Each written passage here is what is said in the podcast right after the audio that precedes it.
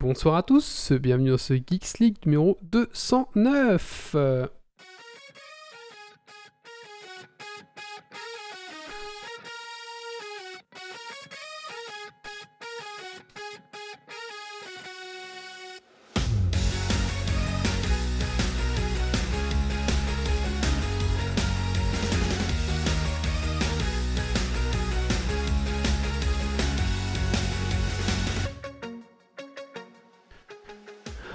Bonsoir à tous et bonsoir à toutes, bienvenue dans ce Geeks League numéro 209 de la saison 10, enregistré ce vendredi 4 décembre 2020, à deux jours de la Saint-Nicolas.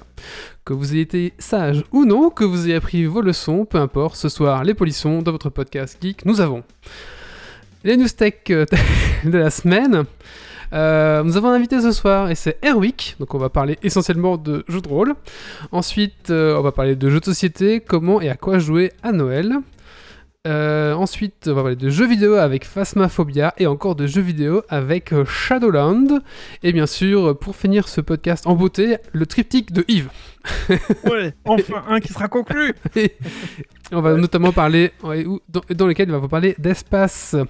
Et bien sûr, les coups de cœur, coups de gueule qui vont intervenir dans ce podcast également. Voilà, alors installe-toi confortablement dans ton fauteuil de train, de voiture et monte le son.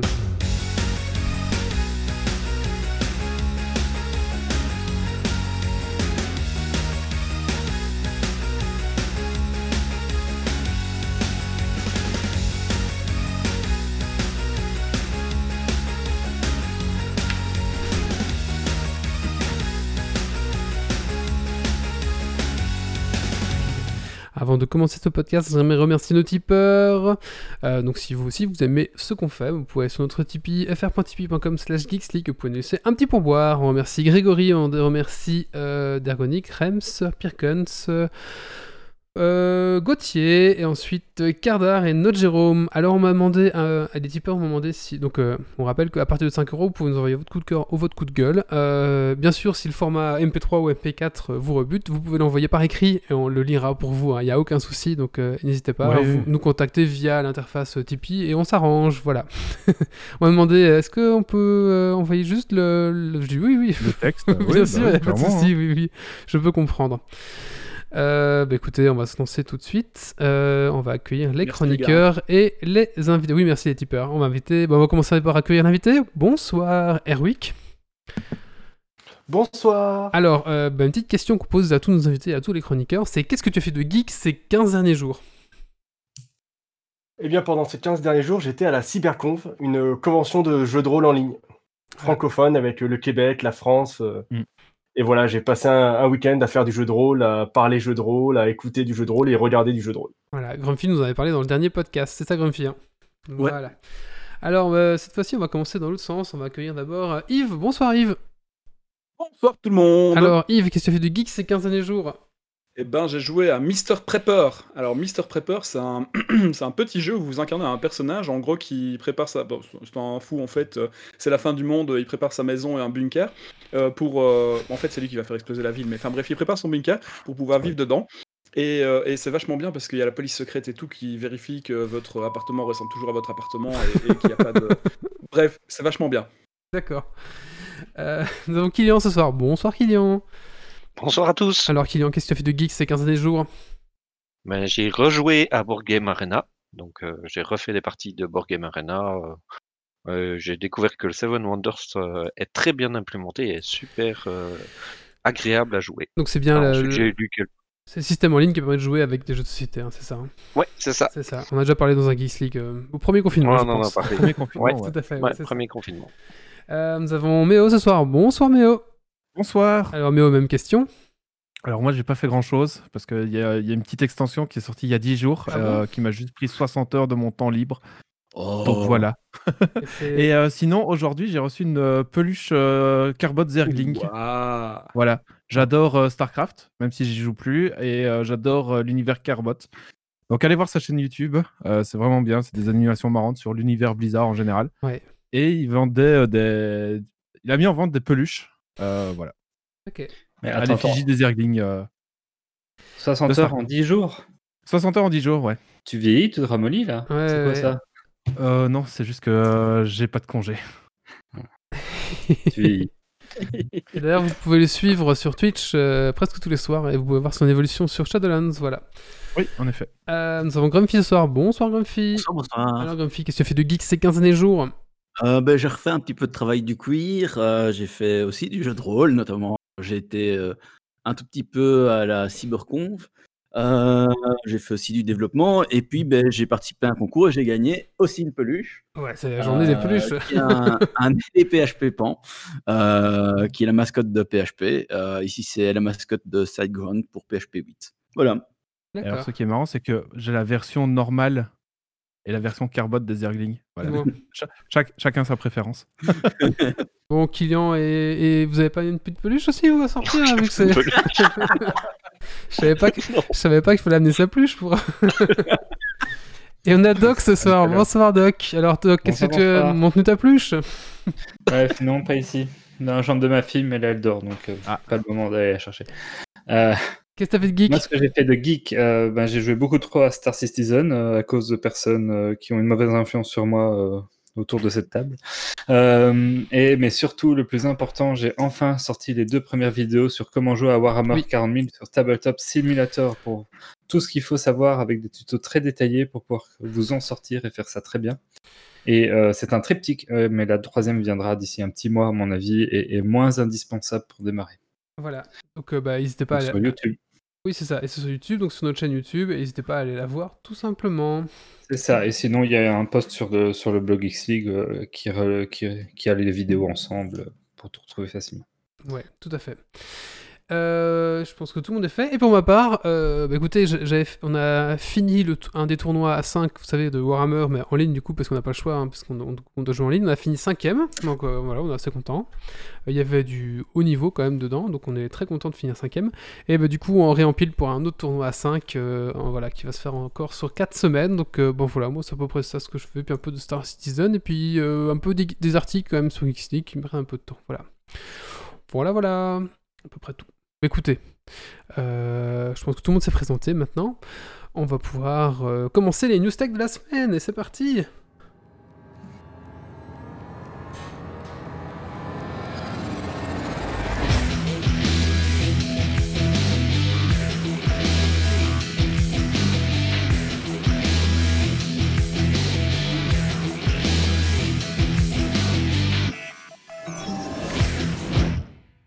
Arrêtez d'acheter des PS5. Et oui, donc la PlayStation 5 de Sony attise toutes les convoitises depuis sa sortie le 19 novembre. Et oui, la pénurie est partout. Pire que le PQ pendant le confinement, les PS5 ne se trouvent nulle part. Alors, euh, bah forcément, ça attire euh, la convoitise. Donc, on se retrouve avec des PS5 à 1000 euros sur eBay. Euh, voilà, double du prix, hein, tout simplement. Donc voilà, vraiment. Alors, il y a aussi pas mal d'arnaques, du coup, des gens qui vont font croire qu'ils vous achètent une PS5 à, à, à 1000 euros, mais vous allez recevoir une photo de la PlayStation 5. Et oui, sur eBay, c'était une photo, c'était pas la PlayStation 5. Voilà, donc il y a pas mal d'arnaques euh, pendant ce temps-là. Et d'ailleurs, j'enchaîne avec l'autre news d'ailleurs qui s'appelle Les voleurs voleux. Et, ben oui, oui, bah, je, je m'auto-lance. hein. Ouais, c'est- Et oui, parce qu'en fait, faut savoir que des mecs euh, sont montés un petit business euh, chez eux, donc ils sont achetés un gros stock de, de, de- de PlayStation 5, et du coup ils les revendent à 800 000 euros, et du coup ils les revendent où? Sur Facebook notamment aussi. Du coup il y a des mecs qui se sont fait un peu... euh, euh, je sais plus comment on Bah, appelle voler, le mot. quoi. Non, non, mais non, il y a des mecs qui se sont fait. euh, bah, forcément, euh, les gens sont pas contents que, enfin, toi, que ce mec-là vende à 1000 euros. Du coup, il y a des gens Mhm. qui ont retrouvé l'adresse notamment de ce vendeur-là qui était américain, et ils ont balancé toutes ses coordonnées euh, sur internet, son nom, son prénom, son adresse. Et résultat, trois jours après, bah, il s'est fait braquer chez lui et s'est fait voler tout son stock de PS5. Donc voilà. Donc euh, bah, je sais pas moi, jouer à la Xbox, je sais pas. Ap- après, les gens... qui faut-il blâmer? Les gens qui vendent à 1000 euros ou les gens qui achètent à 1000 euros? C'est ça. je sais pas. Après, C'est- je sais pas. Après, franchement, attendez trois mois et vous l'aurez à 500 balles quoi. Ouais, Euh, voilà. Après, je peux comprendre qu'on on a absolument envie de l'avoir pour Noël, mais bon, c'est un peu. euh, De toute manière, il n'y a pas vraiment de bons jeux dessus pour le moment. Ouais, ça. Tout à fait. Donc euh, oui. Retourne sur WoW. Voilà. Je joue à WoW. ouais. Tapez-les tous. Un développeur informatique du nom de Matthew Rayfield a créé 3000 nouveaux Pokémon via un générateur de texte. Il a ainsi utilisé GTP2, un algorithme de génération de texte pour créer, les images. Il est d'abord parti des images des Pokémon existants, je crois qu'il en avait utilisé à peu près 800, euh, qu'il a balancé de trois jeux différents, qu'il a converti en fichier texte via un script maison. Et sur cette base, il a entraîné l'algorithme pour l'entraîner à générer le même type de texte qui, pourront, qui ont pu ensuite être retransformés en images. Alors, si on va voir un peu les résultats, c'est pas toujours très très réussi, mais en pixels et de loin, ça a vraiment des erreurs de Pokémon. et Je trouvais ça plutôt amusant. Mm. News de Rems. Oui, une news de Rems. Rems, c'est qui est, qui est un, euh, un auditeur qui, qui est sur, euh, Ah qui est sur Discord. Ouais. Les utilisateurs Android peuvent à présent prendre eux-mêmes des photos pour Street View. Et oui, euh, si vous êtes un propriétaire, un euro propriétaire d'un smartphone Android, vous pouvez maintenant poster à la place de, de Google et prendre vous-même des photos comme le, le camion Google Street View euh, peut faire. Et du coup, vous allez donc il y a une mise à jour apparemment d'Apple Street View qui, qui vient d'être faite. Et maintenant, vous pouvez donc envoyer euh, vos propres prises de vue et après Google va rentrer ça dans la moulinette et les placer au bon endroit. Voilà. Donc si jamais ça vous tente de mettre à jour devant chez vous, c'est possible. Ouais, la ruelle du voisin qui est jamais mise à jour. Ouais, ouais, ouais, ouais, c'est vrai. Netflix et maths. Vous n'êtes sans doute pas passé à côté du succès du euh, Le jeu de la dame, la série Netflix racontant l'histoire d'une talentueuse joueuse d'échecs. D'ailleurs, on vous en a parlé dans un précédent podcast. Eh bien, la série a créé une chouette émulation autour de- du jeu d'échecs qui était quand même relativement en perte de vitesse depuis quelques temps, puisque notamment chess.com, qui est un site de référence pour jouer aux échecs en ligne, enregistre 5 fois plus de fréquentation qu'avant par jour, ce qui est euh, une belle augmentation. Mm. Un beau retour en grâce des échecs qui profitent ainsi d'une publicité et d'un engouement inespéré. D'accord. Et d'ailleurs, si le jeu d'échecs vous ennuie un peu, il y a le- les échecs 2.0 qui sont vraiment très sympas parce qu'il y a quatre types d'armées en fait à jouer. Et c'est assez sympa. Non, mais quatre types de, de, de- de clans, on va dire, je sais pas, d'armées, on va dire. Et du coup, euh, chaque armée a un peu sa spécificité et du coup, ça relance un peu la. Si vous êtes fan d'échecs, je vous le conseille. Bah, Après, ce C'est parce qui... que c'est des figurines, c'est plus un damier, donc Wally, ça lui parle tout de suite plus, c'est devenu un Non, vrai non, c'est game. c'est tout- c'est- c'est toujours les, les mêmes pièces, sauf que en fonction de, de telle ou telle armée vous jouez, les pièces réagissent différemment, on va dire. Après, ce qui est, ce qui est peut-être intéressant, c'est que ça va peut-être faire revenir les, les jeux abstraits, puisque c'est la partie des jeux abstraits, euh, dans, à l'avant de la scène. Et donc peut-être que des jeux comme Kumo Gosha, dont on avait reçu des auteurs il y a plus longtemps euh, dans Geeks League, euh, ou des jeux de Go, ou d'autres choses qui ben, sont toujours un peu bah, niveau, entre guillemets, dans, dans la populace, peut-être revenir au devant de la scène. Ça peut peut-être être très intéressant comme, comme aspect. Quoi. Hmm. Ouais, un excellent jeu dans ce style-là, c'est Camisado. Et donc, un, un jeu que je conseille fortement. Voilà. Euh, si... Donc, euh, mais euh, c'est vrai que moi, j'ai vu sur les, les sites de vente de jeux, de sociétés, etc., pas mal de jeux d'échecs débarqués suite aux séries de la- au succès de la série Netflix. a Et manifestement, les ventes sur eBay et autres, euh, enfin, les recherches autour d'achat de jeux d'échecs a explosé aussi. Ah, c'est marrant. Ouais. Il y, a, il y a aussi un petit jeu qui s'appelle Tempête sur l'échiquier. En fait, euh, vous jouez ça en plus de jouer euh, au jeu d'échecs classique. Et en fait, vous avez des cartes où vous pouvez faire des actions en plus dans le jeu. Et c'est assez fun. Et du coup, bon, par contre, si vous jouez contre un puriste du jeu d'échecs, il va mourir et il va s'exploser la tête. Mais pour faire Ouais. une partie fun, c'est assez fun quand même. Sinon, il y a les tableaux d'échecs à 3 aussi. Ah oui Ça, je Histoire, pas. histoire de bien se prendre la tête. Du coup, je Oui, ou en trois dimensions. euh, Oui, voilà, c'est ça. Ah, je connaissais pas tout ça. Ouais, on pourrait faire un sujet hein, sur les jeux d'échecs, je pense. hein. Allez, news suivante. Doom sur la Nintendo Game Watch. Et oui, souvenez-vous, euh, dernier, à la fin du dernier podcast, donc euh, Doc vous a présenté son magnifique Game Watch qu'il a payé un rein pour jouer à Mario. Mais oubliez tout cela. Ah oui, il a devant lui. Oubliez tout cela. Et oui, le youtubeur Stax Machine s'est amusé à virer euh, Super Mario pour y loger euh, Doom. Doom? Voilà. Le, le- le premier, j'imagine? Euh, oui, oui, oui. oui. Oui, sans doute. Ah ouais, Voilà. d'accord. Et du coup, ben, avec ça, vous pourrez jouer à Doom. Je vous mets le lien vers sa chaîne YouTube si vous voulez voir un petit peu euh, ce que ça donne. Donc Voilà, En même temps, Nintendo a l'art aussi, quand ils fabriquent leurs machines, de laisser tout ouvert. Donc, euh, c'est- sont en général plus faciles à hacker que les autres machines. voilà, c'est ça. Mais je trouve ça marrant que. Ah, pour l'instant, j'ai regardé un peu les homebrew sur, la, sur le Game Watch, sont pas si faciles à installer si on n'est pas un minimum connaisseur du truc, mais j'imagine qu'encore quelques mois, il y aura des, des installs faciles à faire euh, pour, euh, pour les types nuls comme moi. Ouais, c'est comme la, la mini NES et tout ça. Il me semble qu'il y avait aussi pas mal de. De, de trucs hein, pour euh, mettre ce qu'on peut, ce qu'on veut dessus. Notamment, la chose, c'est la mini PlayStation. Je sais plus ce qu'il y a. Oui, c'est ça. La mini NES, on voit Euh, même des jeux de PlayStation dessus, un truc comme ça, ouais. Vu le format, si tu peux commencer à mettre tous tes jeux NES voire et Game Boy là-dessus, ça peut être une très chouette mini console. euh, Oui, du coup, là, Ouais. oui, là, oui, du coup, oui. Enfin. Allez. Bah, écoutez, à, à tes souhaits, euh, mon petit Méo. Oui, Désolé. Euh, je propose qu'on passe à la rubrique de l'invité. Alors, c'est parti.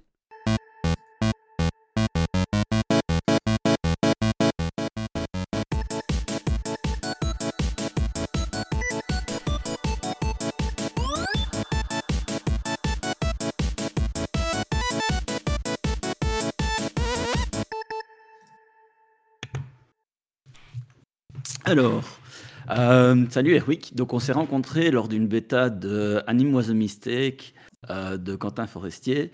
Et euh, tu allais entamer une jam de jeu de rôle sur Saint Seiya, le. Euh, et puis le temps a passé et on est enfin à cette interview. Et donc, avant de commencer, moi j'aime bien laisser les, invités se présenter. Donc, peux-tu te présenter, dire un petit peu ben, ce que tu fais, etc.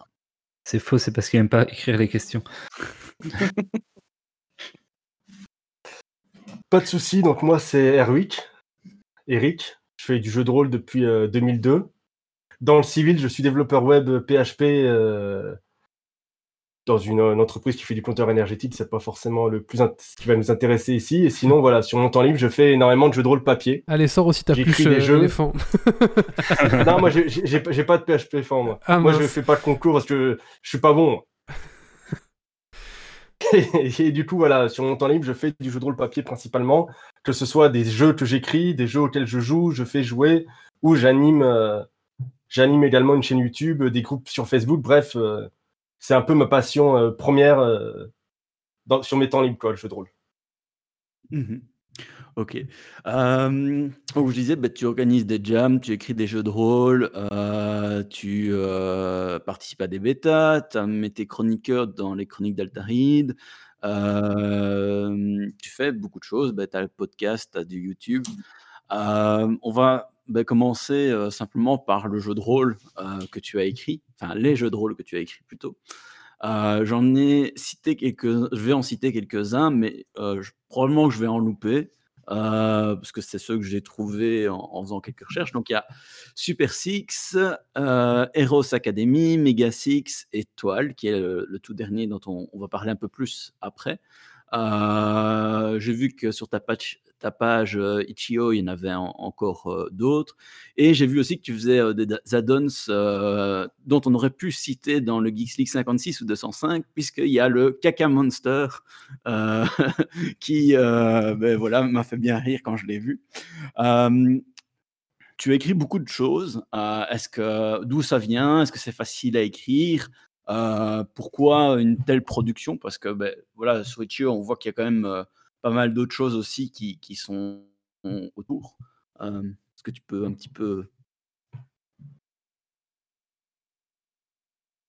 Ouais, ouais, ouais. euh, juste une petite précision, en fait, Heroes Academy Super Six, c'est à peu près la même chose en, mieux, quoi. Heroes Academy, c'est un, vieux jeu que j'avais fait en 2015, je crois, et puis euh, j'ai tout, tout repimpé, retouffé, et du coup, euh, celui-là, on peut, on peut l'oublier, quoi.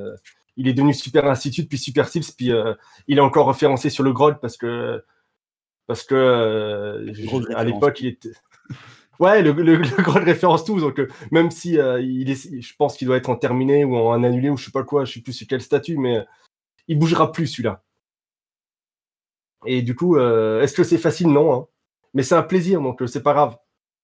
Et j'ai toujours écrit des, j'ai commencé à écrire mon jeu de rôle de super-héros à la base parce que quand j'ai commencé, à une époque lointaine, il n'y avait pas beaucoup de jeux de rôle de super-héros en français.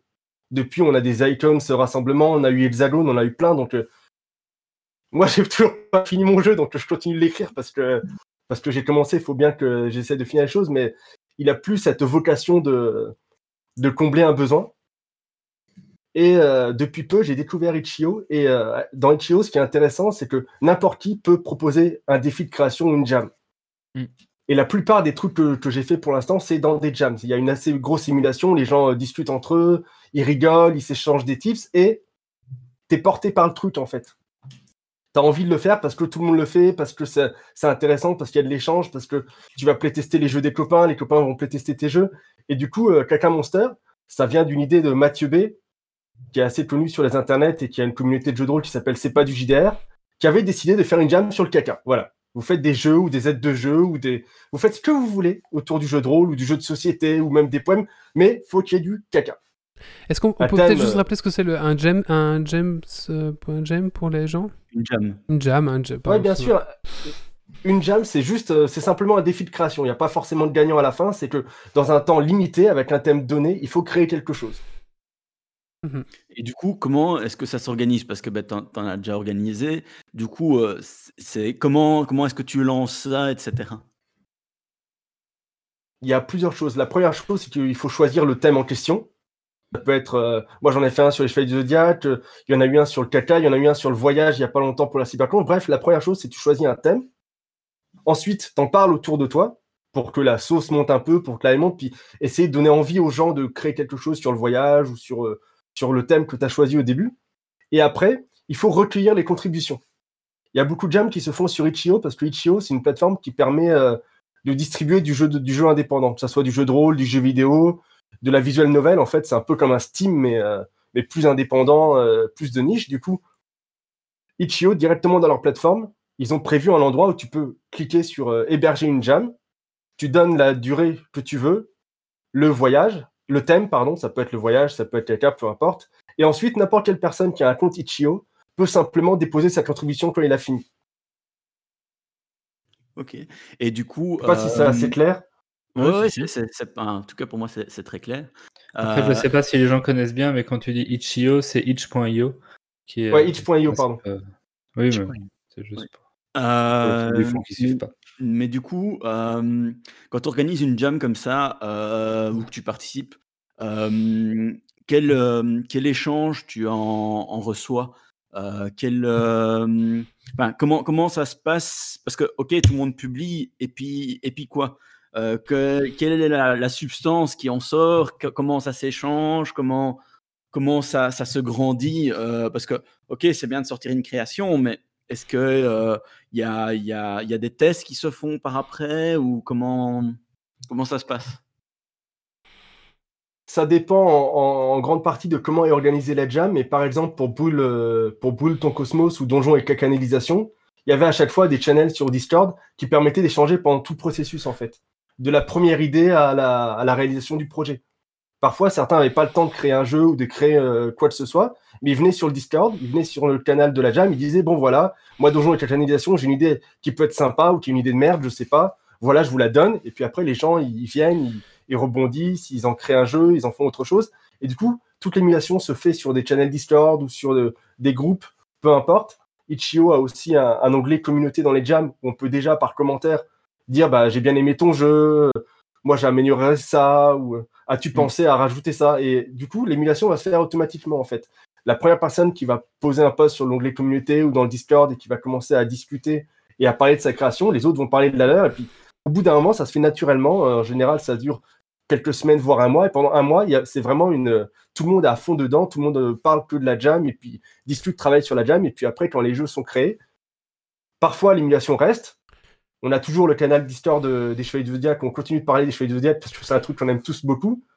Et puis après, il y a, il y a d'autres trucs où c'est un peu retombé. Donjon et Cacanisation, le, la thème sur le voyage du caca. Il y a un des jeux qui va partir chez un éditeur, qui va sortir euh, chez Brajlon euh, en février. Ah, c'est cool ça. Mais Bravo, sinon, hein, pas mal. Ouais, ça s'appelle le Donjon et Siphon. On joue des, euh, des créatures de donjon qui sont aussi euh, plombiers et qui doivent nettoyer les latrines et, et, euh, et toutes, les, toutes les cochonneries dans le donjon et qui euh, doivent élire à la fin de la partie un, un chef de, du sceau, en fait, le- l'organisme de Oui, nettoyage et d'entretien du, du donjon. Bon bah voilà, on a, on a nos invités pour euh, un spécial KK3. euh, Ouais, c'est ça. Euh, Et du coup, ouais, du coup euh, toutes ces toutes ces jams, euh, elles se faisaient déjà en virtuel avant euh, le confinement.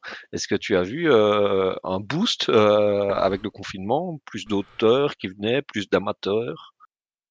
Un boost, euh, oui, parce que moi je sais que j'y ai participé aussi parce qu'on était confinés. Parce que même s'il y a de l'émulation, même si tout le monde s'amuse, il faut avoir du temps pour créer. Et quand tu es en télétravail ou pire au chômage partiel, tu as du temps à écrire du jeu. Il y a même eu une jam dont le, le thème c'était créez-nous des jeux qui se jouent à distance.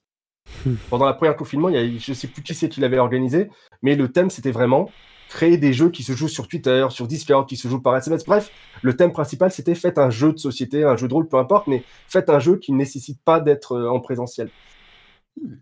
Ok. Et du coup, euh, quand tu as une jam comme ça, est-ce que tu l'annonces à l'avance pour que les gens, les gens préparent un petit peu ou tu annonces qu'il va en avoir une et puis euh, ça démarre et les gens découvrent le thème ou euh, comment ça se passe? En général, j'ai d'abord une idée à la con de jam. J'en discute avec les gens sur Discord, sur machin. Et c'est quand les gens commencent à dire Ah, ce serait pas mal, euh, faudrait faire. Au départ, là par exemple, si on revient sur le, Chevalier du Zodiac, je voulais pas faire de jam les Chevaliers du Zodiac. J'avais envie, moi, de jouer à un jeu de rôle les Chevaliers du Zodiac. J'ai commencé à dire les idées sur le jeu sur lequel j'ai travaillé. Il y en a un autre qui a dit oui, c'est pas mal, mais moi je partirais plutôt dans cette direction-là. Un autre allait partir encore dans une autre direction. Puis au bout d'un moment, c'est venu tout naturellement. On s'est dit putain, on est con. On est 4-5 à vouloir faire des jeux Chevaliers du Zodiac. On n'est pas d'accord sur ce qu'on veut y mettre. On fait une jam et puis à la fin, il y a 10-15 jeux des Chevaliers du Zodiac et puis on s'amuse avec. Ouais, bah oui, ça permet de, de globaliser tout ça, quoi. Et euh, du coup, en... quand tu as fini ton, ta jam, que ce soit toi ou, ou les autres auteurs, hein, euh, est-ce qu'il y a certains jeux, à part celui que tu as cité qui va être édité, est-ce qu'il y a encore beaucoup de travail après, où il y a encore des améliorations, ou la plupart, euh, bah, ils sont contents, ils ont sorti quelque chose et puis ils s'arrêtent là? Je crois que ça dépend vraiment des, des personnes. Moi, euh, j'ai tendance à avoir du mal à revenir sur les jeux. Moi, j'ai sorti mon truc pour la jam, je suis content, je me suis bien amusé pendant un mois, j'ai produit un truc qui marche à peu près.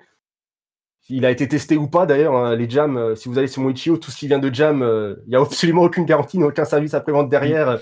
ça peut totalement se casser la gueule à la première partie. Autant Étoile ou Super Seed, s'ils sont testés, euh, je peux à peu près dire euh, ça va marcher, euh, rassurez-vous, prenez-le. Autant les autres trucs qui viennent de, de jam dans, dans tous les sens, il n'y a absolument aucune garantie. Et à l'inverse, tu as des auteurs qui retravaillent leur jeu.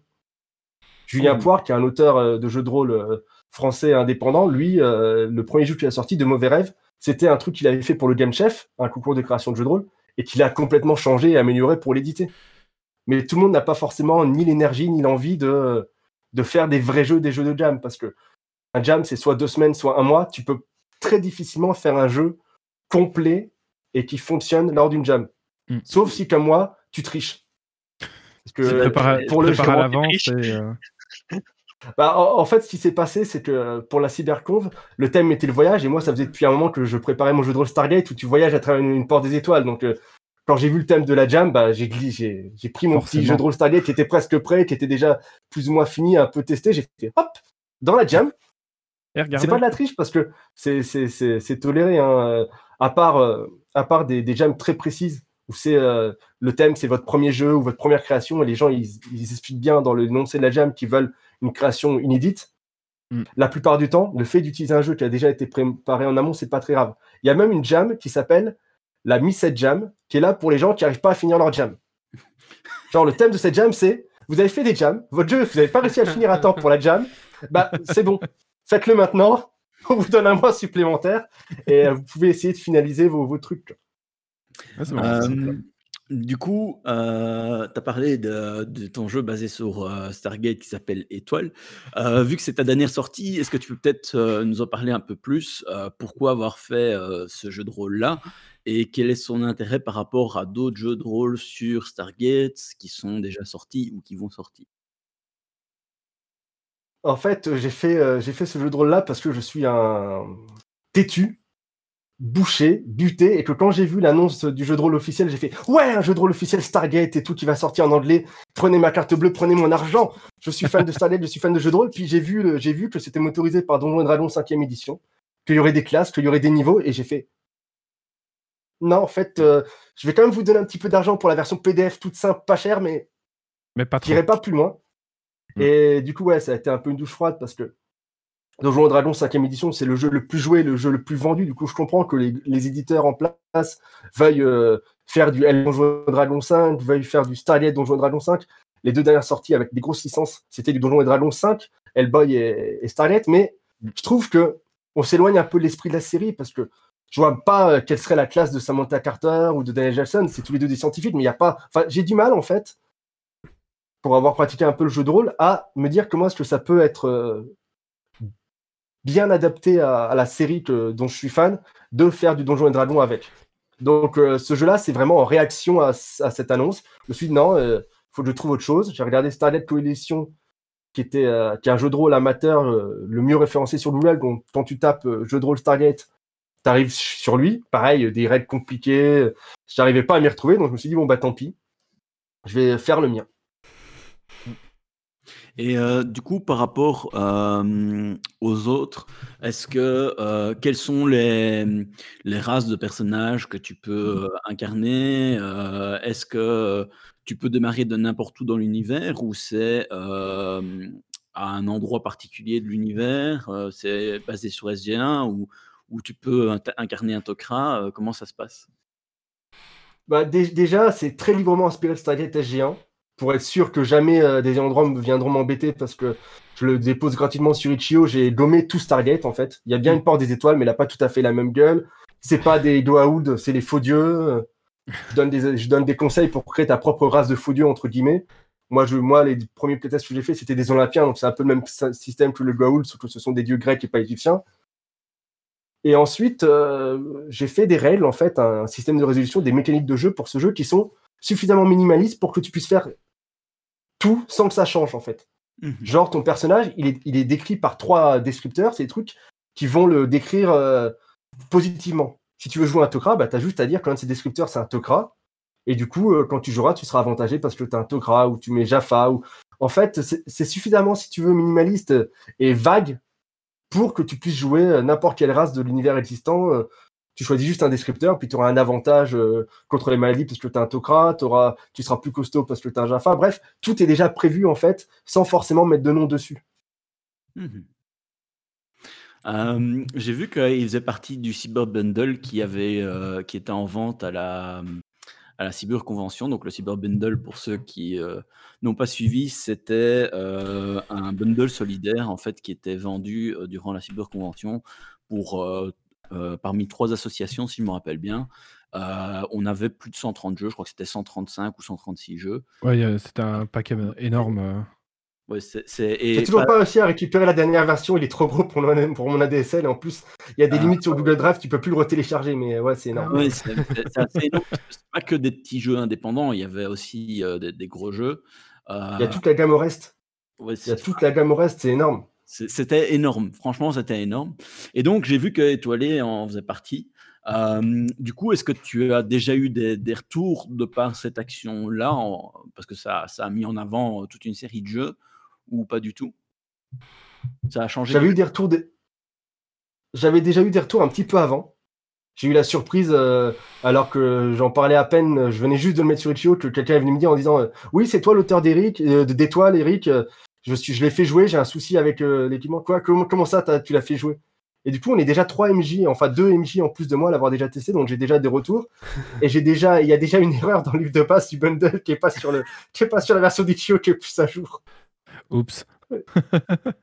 Ouais, mais à partir du moment où tu mets dans un bundle, c'est bien, parce que moi, Mathieu B, il est venu me contacter, il a contacté tous les auteurs, tous les éditeurs et tout de France et de Navarre pour dire, ouais, si vous avez des jeux euh, à mettre dans le bundle, mais mettez-en, comme ça, ça fait de plus en plus de jeux, c'est c'est sympa, tout le monde est gagnant, et du coup, moi, j'avais proposé euh, Terror d'Elite, qui est un petit jeu, euh, un mini-jeu euh, que je fais payer, mais pas très cher pour faire du monstre et compagnie, puis étoile, et du coup, euh, du retour entre temps, il y, a des- il y a deux autres personnes qui l'ont fait jouer, et a priori, certaines personnes dans le live avaient l'air super motivées par faire du Stargate, euh, le Shad, euh, Killfire, euh, Killfire et tout. J'ai l'impression que autant quand j'ai fait du jeu de rôle de super-héros, c'est- je suis passé un peu sous les radars de tout le monde, puis là, avec mon truc de Stargate, j'ai l'impression que les gens, ils, ils en parlent. Je sais pas si c'est le bundle, je sais pas si c'est le fait que des animateurs pendant le live de la CyberConf en ont parlé en bien alors qu'ils l'ont pas encore lu, je sais pas.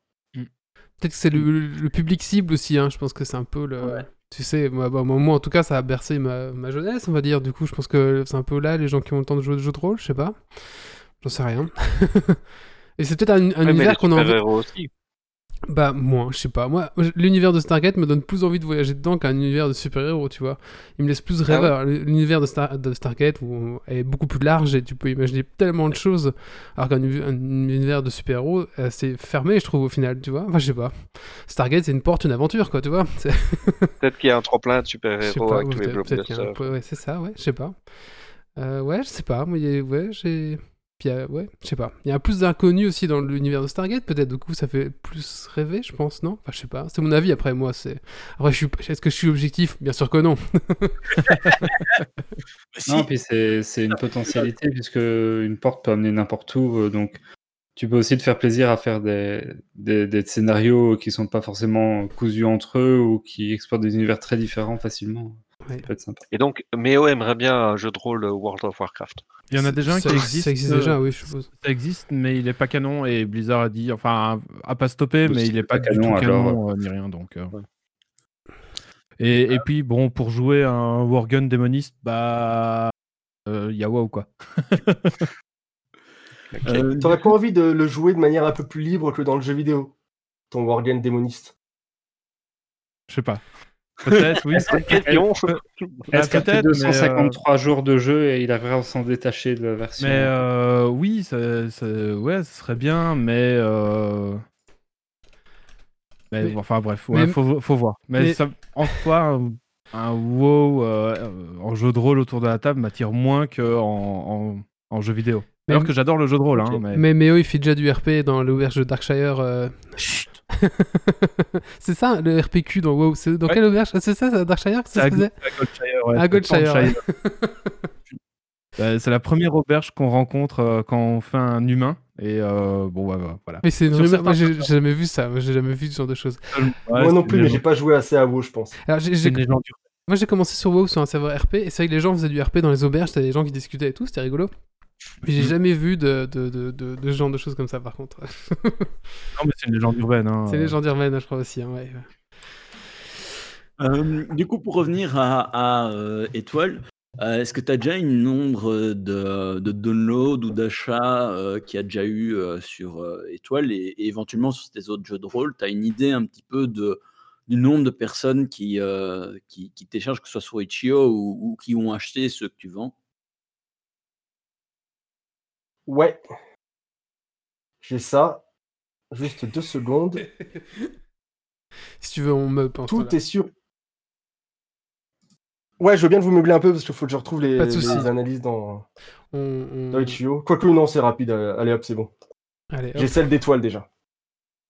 C'est le plus intéressant, c'est le dernier. T'aurais pu l'appeler Il y a eu Chapaille. 302 downloads. Il y a Ah, eu c'est 302 downloads d'étoiles. Et, et il est sorti quand? Il est sorti. Une belle question, il est en français ou en anglais Tu l'écris? Il est en français, il est en français. J'écris qu'en français pour l'instant, j'ai pas le niveau de. Un jour, il faudrait que je les fasse traduire par ma chérie qui enseigne l'anglais, mais euh, moi, j'ai clairement pas le niveau pour. euh, La beauve qui doit traduire pour, Stargate. euh, bah, elle l'a déjà relu pour les, pour les fautes, donc euh, D'accord, d'accord. elle, co- elle connaît bien. Ouais. 302 Du coup, déjà, donc c'est pas mal. sur Ouais, le- Ouais, c'est pas mal. Ouais. Mais moi, si Ouais, sachant qu'on compte pas les, les gens qui ont, qui ont pris le bundle. Quoi. Ouais, ouais, c'est ça. Mais euh, ouais, ouais, moi, ça, c'est un- c'est un- par exemple vraiment un jeu de rôle que j'aimerais tester. Quoi. Si un jour j'ai un peu de temps, euh, avec un MJ qui maîtrise, euh, ouais, ça, ça, me, ça me plairait beaucoup. Par J'arrive pas à trouver l'info, mais je crois que je l'avais sorti le 22 novembre. Ah ouais. Donc c'est tout, tout récent, quoi. Mhm. Ouais, c'est pas mal. Ouais, ouais, et euh, il y a euh, un avis. c'est quoi Quelqu'un qui a mis, quelqu'un mis 5 étoiles. ouais. Ah, c'est quelqu'un que je ne connais pas, c'est ni ma chérie ni un ami. Euh, du il coup, est dans 5 collections et euh, il y a 4 personnes qui ont payé pour ce jeu alors qu'il est gratuit. ça, c'est cool, franchement. Cool, ça, ouais. Bah, ça fait oui. toujours plaisir. Ah oui, Ouais. c'est- c'est clair. Et du coup, vu que tu parles de ta chérie, au niveau euh, organisation, parce que vu que tu es très productif, euh, comment est-ce que tu arrives à balancer ta vie, toutes tes, créations, ce que, tu produis, etc., et ton boulot et tout le reste Comment tu arrives à trouver un équilibre parmi tout ça? Bah, mon boulot, c'est simple, hein, c'est de 9h à midi, puis de 13h à 18h, 18h30, 19h, allez, grand max 19h30 en fonction des journées de boulot. Si j'ai plus ou moins de, taf, des fois je déborde, surtout pendant le confinement où j'ai tendance à déborder un peu plus sur la vie perso. Et puis après, c'est du temps libre, et puis après, euh, après je jongle entre euh, les écritures du jeu de rôle. J'utilise beaucoup Google Drive, donc euh, je peux écrire des trucs de jeu de rôle euh, quand on est devant la télé, quand on est devant Netflix. euh, puis ma chérie, comme elle, elle enseigne. euh, dans le privé, dans plein d'établissements différents, ben, elle a plein de copies à corriger, donc moi j'en profite, euh, j'avance sur mes différents jeux. ça se passe plutôt pas mal. Euh, du coup, Euh, alors, on a parlé des jeux de rôle. On a aussi dit que tu faisais euh, d'autres choses. Tu as une chaîne YouTube, tu as un podcast, tu as un blog, etc. Est-ce que tu ne t'y perds pas un tout petit peu dans, tous ces médias euh, Parce que ben, ça fait quand même beaucoup de choses différentes. Ou alors, est-ce qu'il y a des choses complémentaires? Bah, je m'y perds un petit peu, ouais. euh, Clairement, le podcast, euh, je l'ai mis en place parce que moi, je le sais, j'aime bien écouter les trucs en offline, pouvoir les télécharger. J'utilise beaucoup Podcast Addict pour avoir tous mes podcasts de, jeux de rôle, de- d'actual play, tout ça. Je préfère les regarder en, en format, je préfère, pardon, les écouter plutôt que de les regarder et avoir le format podcast. Mais comme techniquement, à la base, je tourne une vidéo pour YouTube.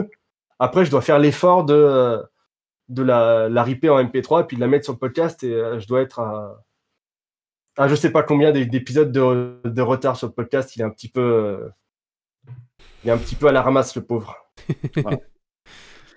Et, euh, Et en plus de ça, je peux pas toujours le faire parce que les derniers épisodes que j'ai fait en vidéo, comme un idiot, j'ai montré des images ou euh, j'ai fait des, Ah, c'est le j'ai piège. fait des ça. trucs qui, qui je m'en rends pas compte quand je tourne ma vidéo. Puis euh, au moment de, de, de, de- de dire bon, là j'ai un peu de temps, je vais prendre toutes mes vidéos YouTube, je vais les transformer en MP3 et je vais les, les mettre sur mon podcast. Et là, tu vois que ah, un peu trop d'images, un peu trop, c'est pas très radiophonique, donc euh, Ouais, ça c'est le je pourrais piège. retailler dans le gras et tout, refaire la vidéo propre, mais euh, la plupart du temps, j'ai pas l'énergie. Et je dis bon, la, la prochaine. Prend du temps. Et euh, du coup, euh, est-ce que, je ne sais pas si sous la main, tu as, un petit peu de stats sur, euh, je ne sais pas moi, le nombre euh, d'écoutes ou de visionnages de tes vidéos, euh, le nombre d'abonnés, euh, ce genre de choses? Ouais, ouais, sur la chaîne YouTube, j'ai euh, 1,13 ab- 1000 abonnés, 1,13K abonnés. Et euh, voyons, où est-ce qu'on va? J'avais trouvé tout à l'heure. On a partagé hein, la chaîne YouTube sur, le, sur la Mhm. chatroom si vous voulez. C'est quoi le nom en fait?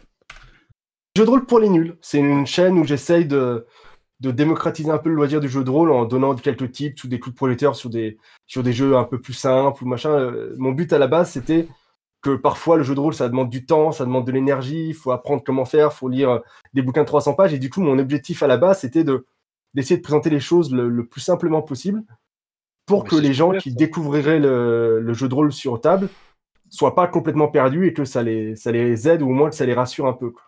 Bah, c'est super parce qu'en fait, euh, généralement, c'est des les chaînes sur le jeu de rôle, c'est pas forcément l'optique, c'est plutôt critiquer un jeu de rôle ou Ou présenter. euh, un- ou présenter, ou voilà. C'est bien. Et le podcast, euh, c'est C'est la même chose, non? euh, tu prends la même optique pour le, le podcast ou? Ah, c'est exactement la même chose, c'est juste un format différent en fait. Je fais même euh, le fainéant, je rip les, les épisodes YouTube et puis je les, C'est la même chose, les mais mets en dans le retard, podcast c'est quand ça. je peux. c'est ça, c'est ça. Faut, faut, que, euh, faut, que- faut que je fasse quelque chose avec ce podcast euh, ou alors faudrait que. Ou alors faudrait que je m'enregistre en audio euh, autrement, mais, euh, Ouais, ça- mais du coup, ouais, euh, sur la, sur la chaîne YouTube, là j'ai 1925 vues au cours des 28 derniers jours. Et sur le podcast, j'ai j'ai 143 abonnés, mais les pauvres. euh, Mhm. Et, et euh, en termes d'investissement, quand tu prépares un épisode euh, vidéo ou podcast, peu importe, euh, quel, quel temps ça te prend Quel temps ça te prend de, de le filmer et puis de, de le préparer pour le publier, etc. Tu, as une idée un petit peu du timing? Ouais, dé- déjà, faut savoir que que ce soit mes jeux, que ce soit euh, quand je suis maître de jeu ou que ce soit mes podcasts et tout, je fais tout un peu à l'arrache. Je sais pas si c'est parce que je suis développeur PHP. Ça, c'était gratuit. Mais euh, ouais, j'ai tendance à faire les choses euh, avec peu de préparation. Donc, mes vidéos, j'ai une idée dans la tête. Parfois, euh, parfois je vais essayer de, de sortir des phrases dans mon miroir. Quand je me brosse les dents et tout, j'y pense. Ça me travaille pendant, pendant plusieurs jours. Puis quand euh, c'est le dimanche en fin d'après-midi, je me cale une demi-heure, une heure où je tourne. Je- je- sans, sans notes, sans rien du tout, je tourne, je me filme avec euh, mon fond vert. J'essaye de dire des trucs pas trop cons. Chaque, chaque, fois, chaque fois que je me plante, j'arrête, je fonce jusqu'à 3, je recommence. Ça prend à peu près une demi-heure ou parfois euh, 45 minutes, une heure quand je suis un peu fatigué ou que le sujet est un peu compliqué. Comme j'ai pas de préparation, des fois ça m'arrive que bah, je bute sur des mots où le sujet est compliqué, du coup j'essaie d'expliquer des trucs sur la théorie rôliste, machin, et, et la vidéo qui prend euh, 5-10 minutes, bah, je vais mettre 45 minutes à la tourner parce qu'il faut que je coupe, et que je compte et que je recommence pendant, pendant trois plombs. Mais à partir du moment où ça s'est fait, après, je mets une heure, euh, une heure et demie, euh, deux heures euh, pour, euh, pour, la- pour la monter. Quoi. Je, je mets ça dans Adobe, je coupe euh, tous les. En fait, c'est pareil, ça va dépendre de si je me suis beaucoup planté ou pas. Les jours où je suis en forme, bah, j'ai quasiment rien à couper. Donc euh, en 20 minutes, une demi-heure, j'ai mis le truc dans Adobe Studio, j'ai pris une image sympa pour euh, remplacer le fond vert, j'ai fait l'ultra j'ai fait les machins. En 20 minutes, et, en 20 minutes elle, est, elle, est, elle est montée. Après, j'ai un peu plus de mal parce que j'ai toujours ma petite Surface Pro parce qu'elle est pratique, mais elle n'a pas qu'un graphique, un processeur de merde. Donc je mets une heure euh, à encoder ma vidéo de, Ouais. De, de 10 minutes. Et après, je mets 3 heures à l'upload sur YouTube parce que j'ai la DSL à la campagne et que c'est de la merde. Mais voilà, euh, je, la fais, je la fais le dimanche. Et euh, en gros, soit je la sors le lundi, quand j'y pense, hein, parce que des fois j'ai des retards, parce que le dimanche je suis fatigué, ou le dimanche euh, en famille, ou le dimanche euh, je joue à un jeu vidéo gratuit sur l'Epic Store, peu importe, mais des fois je loupe mes, mes créneaux. mais normalement, c'est ça, c'est je prends une, max une heure pour tourner la vidéo le dimanche. Dans la soirée, je la monte, et puis le lundi matin, ou le lundi midi, ou euh, lundi à 18h, ça dépend de quand est-ce que je veux le mettre. euh, Je regarde par rapport à d'autres youtubeurs quand est-ce qu'ils sortent, et puis quand est-ce que c'est mieux de sortir. Et puis à 9h, il y en a qui sont pas encore réveillés au, Québec- au Québec, alors que j'ai plein d'amis québécois, je préférais qu'ils la voient. Enfin bref, après je choisis un peu l'horaire, je fais la miniature avec Canva, ça me prend 10 minutes. J'ai juste un fond jaune euh, et un bandeau jeu de rôle pour les nuls, un logo et puis euh, ma gueule. Et, euh, Ouais, et puis Wally voilà, valide dans- dans Canva pour les ça- Qu'est-ce qu'il y a, Guillaume? Ouais, Canva, ça sert valide pour Canva les pour les miniatures. vignettes. Ah oui, on dit aussi Canva pour les vignettes. ouais. Ça va bien. donc voilà. Euh, ben, du coup, moi, j'avais plus des questions euh, maintenant un petit peu euh, plus globales euh, sur le jeu de rôle, vu que tu, tu es vraiment dedans. Euh, J'aurais bien aimé un petit peu ton, ton avis sur l'état du jeu de rôle à l'heure actuelle, euh, de manière globale. Qu'est-ce que tu en penses euh, Est-ce que tu trouves qu'il va bien, qu'il va mal euh? Moi, je trouve qu'il va pas trop, qu'il va, qu'il va plutôt bien. Après, ça dépend. Qu'est-ce que tu veux mesurer Si tu mesures le jeu en lui-même, il n'a jamais été aussi bien. Il y a tellement de jeux sur Itch.io, tellement de jeux qui sont distribués, qui sont joués. Sur Roll20, tu as des statistiques de, t'as plus ou moins des statistiques. Tu vois que les jeux, les gens, pardon, ils jouent énormément en ligne. Tu as des conventions en ligne. euh, la CyberCon, c'était 1900 personnes. Oh le chat. Euh, pardon. Ouais. Et du coup, euh, ça- si, si tu regardes ça, ça va très bien. Après, si tu es un peu plus porté sur euh, l'économie, il va pas si bien que ça. Les, financements participatifs fonctionnent très bien, mais c'est c'est peu de contributeurs pour des gros paniers. Il y avait, euh, je sais plus quel éditeur qui en parlait, qui disait que c'était un, je crois que c'était Fibre Tigre, pardon, qui en parlait, qui disait que pour Aria, ils avaient un panier moyen à 100 euros pour le jeu de rôle Aria qu'il a mis en financement participatif. Et du coup, ça marche bien, mais il y a peu de personnes au final qui contribuent Hmm. qui sont suffisamment aisés pour que le jeu sorte, pour que le jeu soit financé, pour qu'il soit beau. Mais j'ai l'impression que financièrement, la courbe atteint pas le- la courbe des jeux en fait. J'ai l'impression qu'il y a pas mal de gens qui jouent pour pas grand chose ou qui ont pas, je sais pas. Mais c'est voilà, c'est un peu mon ressenti que j'ai sur le comment va le jeu de rôle aujourd'hui. Il y a peut-être beaucoup de gens qui aiment collectionner, non Et du coup, moins jouer, peut-être, non? Je sais pas. C'est vrai qu'il y a un beaucoup qui collectionne. Bah, il y a des financements participatifs, il y a des paliers, c'est vraiment pour les pour ceux qui collectionnent. La version collector avec la, la, sa- la sacoche en faux cuir là, qui avait fait un peu scandale parce que c'était vendu comme de la sacoche en cuir, c'est pour les collectionneurs. Quand toi tu fais ta partie tranquille, que ça soit en ligne ou en, ou en IRL, t'as pas besoin d'une sacoche en cuir pour ranger tes dés. Et peut-être Est-ce qu'il n'y a pas deux publics de rôlistes? Il y a le public qui va sur Kickstarter, qui va euh, pledger les, les nouveautés, et il y a le public qui reste un petit peu sur les, les acquis euh, euh, Horror Arkham, euh, Don- Donjons et Dragons. C'est fort peu- possible. Le seul problème, c'est qu'on ne sait pas en fait. C'est pas comme euh, c'est pas comme certains trucs où tu as, des chiffres euh, fiables qui vont te permettre de dire euh, le milieu il a bougé machin. Là, en jeu de rôle, euh, moi j'en sais rien parce que je suis complètement à l'aveugle. Tu as éventuellement les chiffres de vente de, certains, de certaines boutiques. Il y a Philibert, il y a, il y a d'autres boutiques comme ça qui vont donner leurs chiffres de vente. Mais tu peux pas juste te dire ok le jeu de rôle va bien ou pas bien en fonction des ventes euh, qui sont Ouais. souvent trustées par l'appel de Toulouse et Donjons et Dragons en plus. Et au final, tu te rends compte que c'est pas forcément les jeux les plus joués euh, tout le temps. Donc je, je sais, je sais pas du tout. Là, c'est- vous me posez une colle. c'est déjà un marché de Moi, je niche. dirais que ça va bien. Ouais. Ouais, c'est ça, c'est un marché de niche. En tout cas. Il n'a pas encore l'aura qu'ont le jeu vidéo, le jeu de société qui, est, qui sont beaucoup plus implantés un peu partout. Donc, euh, Après, il y a un gros retour en force hein, du jeu de rôle ces derniers temps. euh. ouais, je pense qu'il a jamais aussi bien marché. Mais euh, Par rapport au- jeux de société, aux jeux vidéo, il y a peut-être aussi une barrière à l'entrée qui est plus importante dans le sens où euh, ben, masteriser, c'est pas si évident au début. Puis en termes de, de temps à investir dedans, c'est pas le, le même niveau. Un jeu de société, t'en, t'en as qui vont pouvoir se jouer en un quart d'heure, une demi-heure. Un jeu de rôle, c'est plus compliqué. Pareil pour les jeux vidéo, les gens qui n'ont pas le temps, ben, tu sais, tu sais profiter en une demi-heure, un- dispatcher par-ci par-là. Un jeu de rôle, tout de suite, c'est pas le même investissement en temps. quoi. Ah oui, ça. C'est sûr. Ouais, justement, Ouais, c'est pour avis- ça aussi que j'avais fait ma chaîne. Ah, pardon, vas-y. Bah, à mon avis, euh, peut-être qu'il faudrait faire des jeux de rôle un peu accessibles. À mon avis, c'est un peu ça aussi parfois le problème, c'est les jeux de rôle sont souvent sur des univers un peu euh, euh, très dark ou très très fouillés ou de science-fiction. Je suis avec toi, parce qu'il y en a énormément, surtout en jeu de rôle amateur, il y en a énormément qui sont simples d'accès, qui sont pas spécialement dark, euh, qui sont faciles à prendre en main. Donc, Ah ben ça, c'est justement, je, je pense qu'en jeu de rôle amateur, il y en a, il y en a, il y en a plus, mais pas forcément en jeu de rôle euh, euh, commerciaux, on va dire. Ouais, et puis il faut, puis il faut aussi pouvoir les trouver, parce qu'il y a plein de jeux de rôle, en fait, qui peuvent être plus accessibles. Le doc disait que euh, il- on peut faire un jeu de société en un quart d'heure, une demi-heure. Il y a aussi des jeux de rôle qu'on peut jouer en une demi-heure. J'ai testé de la cyberconf un jeu de rôle.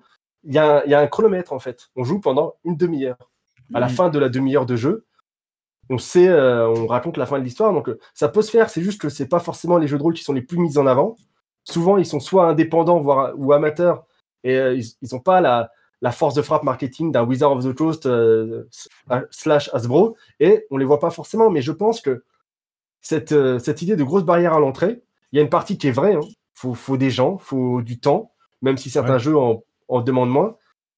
Je pense qu'il y a une partie qui est vraie, puis il y a aussi une partie qui est euh, liée à la méconnaissance du grand public du média jeu de rôle, du loisir jeu de rôle en fait. Et c'est aussi pour ça que moi j'avais essayé de faire ma, chaîne. C'était pour dire, bah, peut-être que si jamais ils trouvent des vidéos, tu leur dises, voilà comment je fais, voilà comment vous pouvez faire. J'ai fait un top de jeux qui n'ont pas besoin de préparation en fait. C'est des jeux de rôle, mais t'as pas besoin d'apprendre à masteriser, t'as pas besoin d'apprendre les règles. Tu prends ton jeu et euh, tu l'emmènes euh, un soir chez tes potes et tu lis les règles en même temps que tu joues, exactement comme un jeu de société. Du Mhm. coup, euh, je pense que c'est ce genre de truc qui pourrait aider.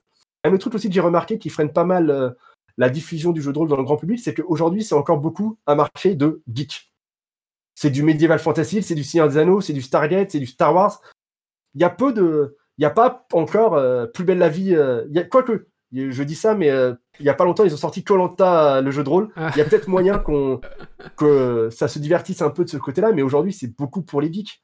C'est beaucoup pour ceux qui aiment la C'est ce pop que culture. Est-ce que, les Ouais. est-ce que le MJ fait Denis Brognard ou pas?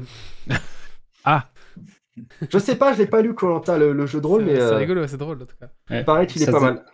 Ça se démocratise quand même parce que maintenant on trouve des, des boîtes de jeux de rôle, euh, édition Hachette, ce genre de trucs qui vont se retrouver en, en truc Le- central à la période le- de Noël le dans les grandes de- surfaces. le jeu de euh, Larousse, suite, quoi.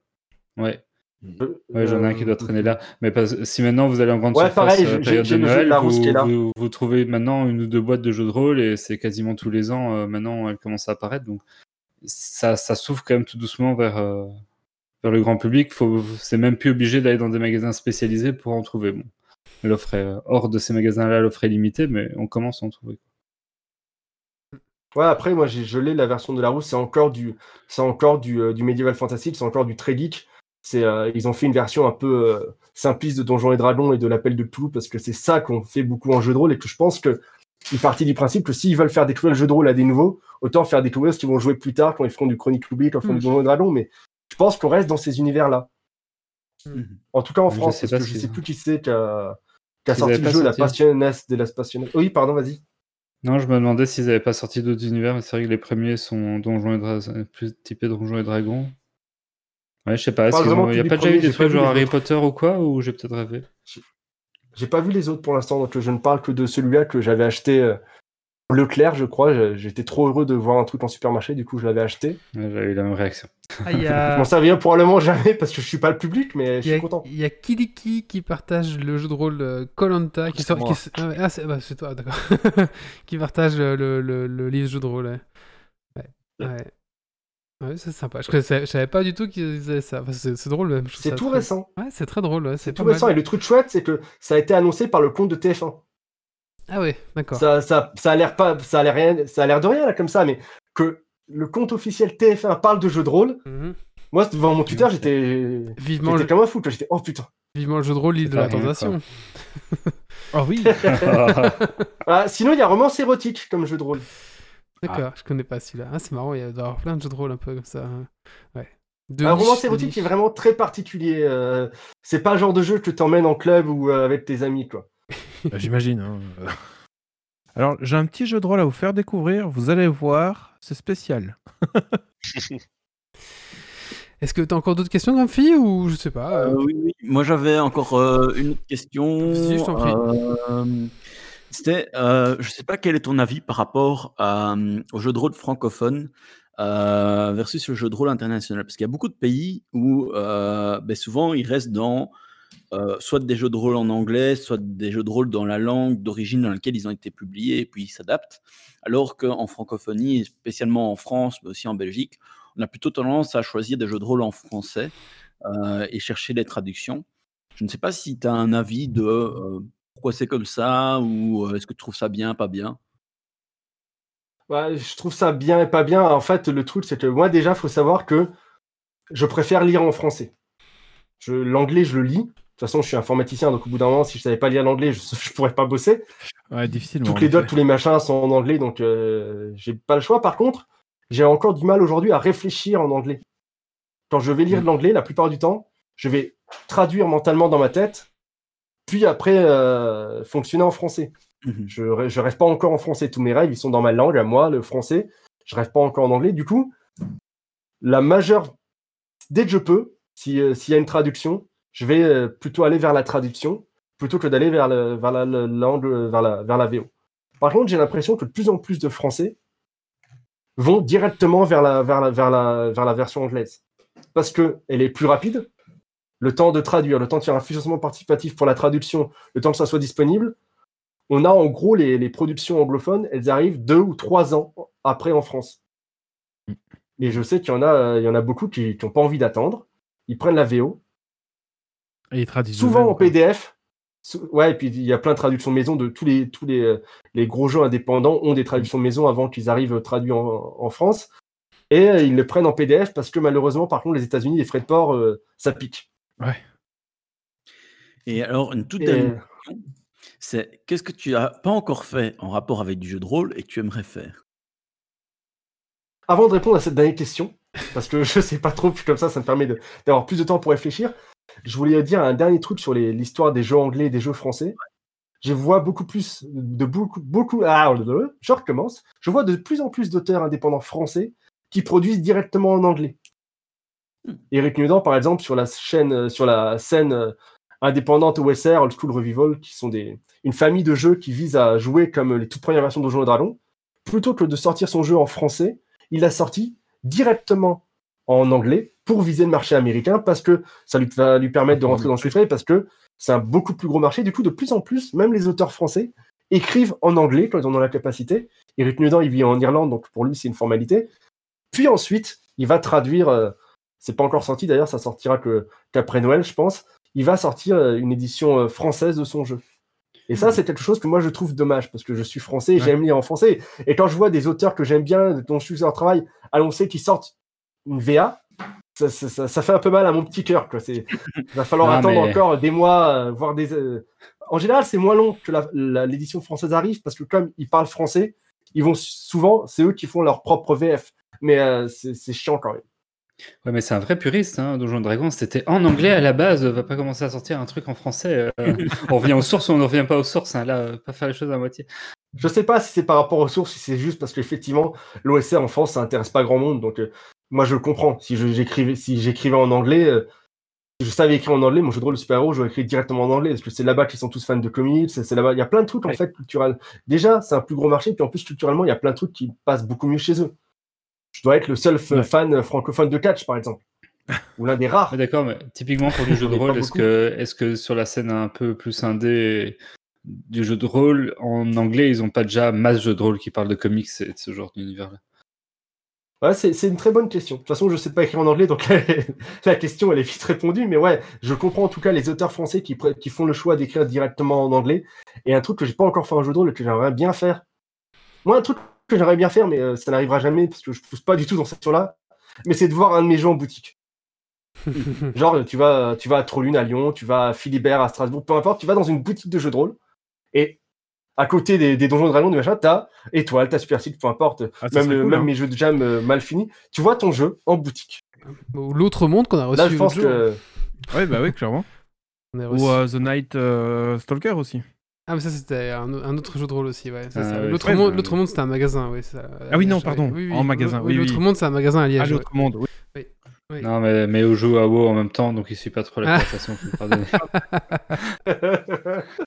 Moi, j'ai j'ai fini le tour. Je ne sais pas si d'autres ont, ont d'autres questions. Euh, C'était déjà un beau tour. C'était déjà un beau tour. ouais. Ma, ma, mon arrière-grand-mère était fan de catch aussi, si jamais ça intéresse les gens. peut-être juste rappeler euh, où te retrouver. Donc, il y a ta chaîne YouTube qui est le jeu de rôle pour les nuls. Il y a ton podcast qui est le jeu de rôle pour les nuls. Euh, ta page euh, itch.io, donc c'est rwick-jdr.itch.io. Euh, il y a aussi ton blog, c'est jeu-ro, euh, jeu de, donc le chiffre, rôle.fr et ton Twitter qui est aussi jeu de rôle. C'est juste, hein, il y a rien, j'ai rien oublié. Tous, Ouais, les, ça. tous les liens seront en commentaire de ce podcast, bien sûr, et ou de, de YouTube si vous nous suivez sur YouTube. Voilà. Comme ça, Ouais. ce sera plus facile Ouais. de cliquer. Mais écoute, en tout cas, euh, merci beaucoup, Erwick. C'était vraiment intéressant. Euh, Ouais, franchement, merci à vous. franchement, moi, si, si j'ai du temps, et c'est un peu le problème de ma vie, euh, je, je- avec plaisir, je ferai un, un jeu de rôle euh, étoile. Franchement, euh, avec vraiment plaisir, quoi. Voilà. Ça me Merci. intéresserait vraiment. C'est juste le temps qui manque. Comme, Parce que Grumpy a pas fait envie de masteriser une table Geeks League de jeux de rôle étoile. Moi, c'est quand vous voulez. Hein. Ah, Il mais, faut juste que je trouve le temps de préparer. voilà. Mais écoutez, quand le vaccin sera là et qu'on n'aura plus le, le- le virus, euh, je propose qu'on fasse ça. ouais, qu'il explique les règles. comment Distance, hein. Comment? Tu dis quoi, Yves? À distance. Ah oui, non, mais du coup, moi j'ai un peu du mal avec le jeu de rôle à distance. Je sais pas pourquoi, mais euh, moi j'aime bien euh, quand il y a une odeur de transpiration, euh, qu'il y, y ait du coca, il y ait du coca et des chips, quoi, tu vois. J'ai un petit peu. Il y a la feuille qui est toute poisseuse. Ouais, c'est Ah ouais. ça. Pour le jeu de rôle à distance, si ça vous intéresse, j'ai codé, comme c'est du HTML, et je me suis arrangé pour que la fiche personnage euh, d'étoile soit disponible sur Roll20 en fait. Je sais pas si vous connaissez Roll20, c'est la plateforme euh, Mhm. Oui. de virtual euh, tabletop pour faire du jeu de rôle en ligne. Et euh, il y a toute une liste de, de fiches officielles de Donjons et Dragons, des jeux les plus utilisés. Et il y a maintenant celle d'étoile. Super. Ah bah voilà, et on n'a plus d'excuses. Ah, plus d'excuses, tout à fait. Non. Bon, en tout cas, merci beaucoup. Euh, franchement, bah, on espère aussi voir Bah, un merci à jour. vous. euh, on espère aussi voir un jour un de tes jeux en, en boutique. En tout cas, ce serait vraiment, euh, je pense. ça serait Vu que je suis allé voir aucun On distributeur ni aucun éditeur, ce serait un miracle que ça arrive en boutique. Ou alors, il faut que je, je- ça soit dans ma ville et que je vienne moi-même déposer mon jeu euh, tel un voleur, euh, mais un voleur qui vole Ah, rien. Sait-on jamais euh, l'éditeur en manque de contenu qui a parcouru Ouais. le bundle euh, de la cyberconv pour trouver euh, des choses prometteuses et qui tomberait sur ton truc et te contacterait Après, un petit mail, hein, ça sait serait jamais. aussi un petit mail, on sait jamais. hein, ouais. Bon, voilà. Sinon, en Ouais. Auto-édition, si tu fais euh, du crowdfunding ou quoi, tu peux toujours euh, en, en sortir euh, des packs boutiques ou, ou euh, aller faire du, du dépôt-vente. Il y a, il y a un certain qui accepte. Ou alors tu peux faire, euh, c'est Lulu, un truc comme ça, où tu peux faire, enfin, les gens achètent et peuvent faire euh, une impression eux-mêmes ou un truc comme ça. euh, Ouais, j'a- j'avais mis Supercell sur lulu.com, c'est effectivement une plateforme d'impression à la demande, mais c'est les clients qui achètent directement le jeu qui le, se le font livrer chez eux. C'est pas de la boutique. T'as pas ce petit côté un peu magique euh, Oui, de, te- de voir ce que ta création dans un lieu de vente. Voilà. Et le niveau d'après, c'est quand il sera dans les gondoles de rayon au, au carrefour. Ouais. c'est ça, à la place, à la place du jeu Larousse, quoi. Comment, Regardez, c'est Rude de jeu de rôle pour les nuls Oh non, ma vie privée Allez, bah, en tout cas, merci beaucoup. On mettra tous les liens Bah, euh, merci vers, euh, vers, ton, vers tout- tout- tous tes sites, en tout cas en biais de, de, de ce podcast. Euh, Est-ce que tu as encore un petit peu de temps pour continuer avec nous ou comment ça se passe? Je vais rester avec vous. Ok, super. bah écoute, n'hésite pas à intervenir en tout cas dans les sujets qui suivent. Donc, euh, Et maintenant, le coup de cœur, coup de gueule de Yves. C'était pas de Yves. Oui, c'était pas moi.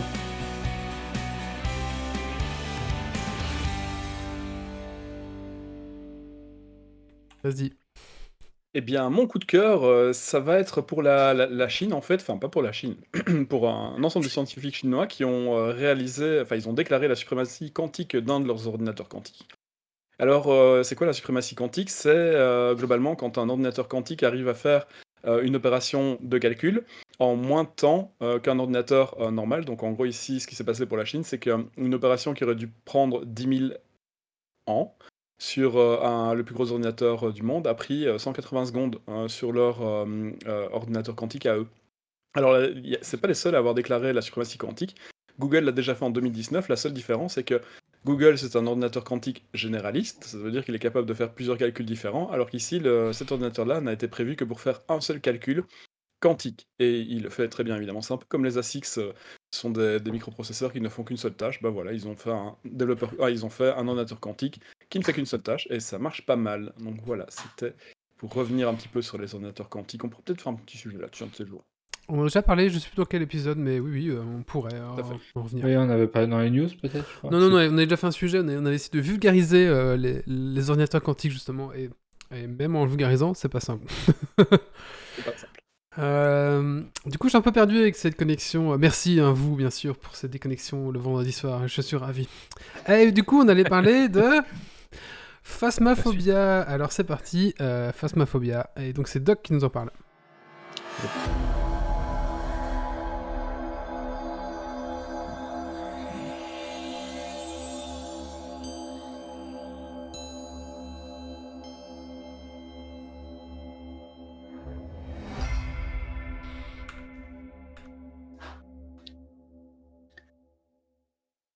Alors, Phasmaphobia, c'est un jeu d'horreur indé dans lequel vous allez être des chasseurs de fantômes. Alors, c'est édité et développé par Kinetic Games et c'est sorti euh, mi-septembre euh, en accès anticipé sur Steam. Donc, au programme, euh, une petite camionnette dans laquelle vous allez aller jusqu'à une maison où il y a un fantôme pour le chasser. Vous allez y aller plutôt entre potes, même si ça peut se jouer solo. Et euh, ça va du coup être un, mélange de genres qui va mélanger un peu du multicoop, de l'horreur, un peu de survie parce que les fantômes sont vénères et peuvent vous tuer, et de l'enquête euh, pour essayer d'identifier quel est donc ce fantôme qui se cache dans la maison. Donc euh, pour ça, ben, des groupes de 1 à 4 joueurs pour explorer d'abord des maisons, puis au fur et à mesure où vous allez progresser des endroits plus grands comme des écoles ou des hôpitaux psychiatriques et ce genre de choses un peu flippantes. Et donc le but va vraiment être de trouver des indices pour essayer d'identifier quel type de fantôme c'est. Euh, tout en essayant de pas trop énerver le fantôme pour repartir vivant, parce qu'ils sont un peu vénères ces bébés de là. Euh, au programme, vous allez avoir plein d'équipements euh, pour vous aider à essayer de trouver quel fantôme c'est. Donc, on va pouvoir avoir une lampe torche pour s'éclairer, des lampes UV pour voir s'il y a des, traces qui réagissent à l'UV, un livre qu'on balance par terre pour voir si le fantôme essaie de communiquer à travers des écritures fantomatiques, une radio pour, dans laquelle le fantôme peut parler, des thermomètres parce que quand il y a un fantôme, il fait froid, euh, des caméras et plein plein d'autres euh, éléments. Et euh, en fait, il y a, je sais pas exactement combien de fantômes j'ai pu retrouver, entre 8 et 10, ouais, une douzaine, une douzaine, Fantômes je différents. pense. ouais, Une Douzaine de fantômes 12 12 différents. fantômes c'est ça, qui vont avoir, en fait, euh, dans un bouquin, il y a un journal, en fait, dans le jeu qui explique vraiment les caractéristiques de chaque fantôme, et chacun va avoir un combo de trois indices euh, euh, spécifiques. Donc, euh, peut-être que si on a le MF plus la lampe UV plus le thermomètre qui fait des températures glaciales, eh ben, ça va être euh, le... euh, l'ombre par exemple hein, ou un démon euh, voilà. Et euh, on va pouvoir trouver. Et une fois qu'on a trouvé le fantôme eh ben on plie bagage dans la camionnette on se casse et on récupère de l'argent. On va récupérer d'autant plus d'argent si on a trouvé le bon fantôme si on a eu des indices supplémentaires voir si on a réussi à prendre des fantômes de phénomènes paranormaux des photos de phénomènes paranormaux Euh, et au fur et à mesure de l'argent qu'on va récolter, en fait, on va débloquer des lieux plus grands et du matériel qu'on va pouvoir acheter et qui va grandement nous aider euh, dans nos enquêtes à trouver plus facilement ou ne serait-ce qu'à pouvoir s'en sortir dans des lieux euh, beaucoup plus grands. Alors, on est sur un gameplay qui est volontairement lent. C'est peut-être le truc le plus frustrant de jeu, c'est qu'on court à vitesse de déambulateur.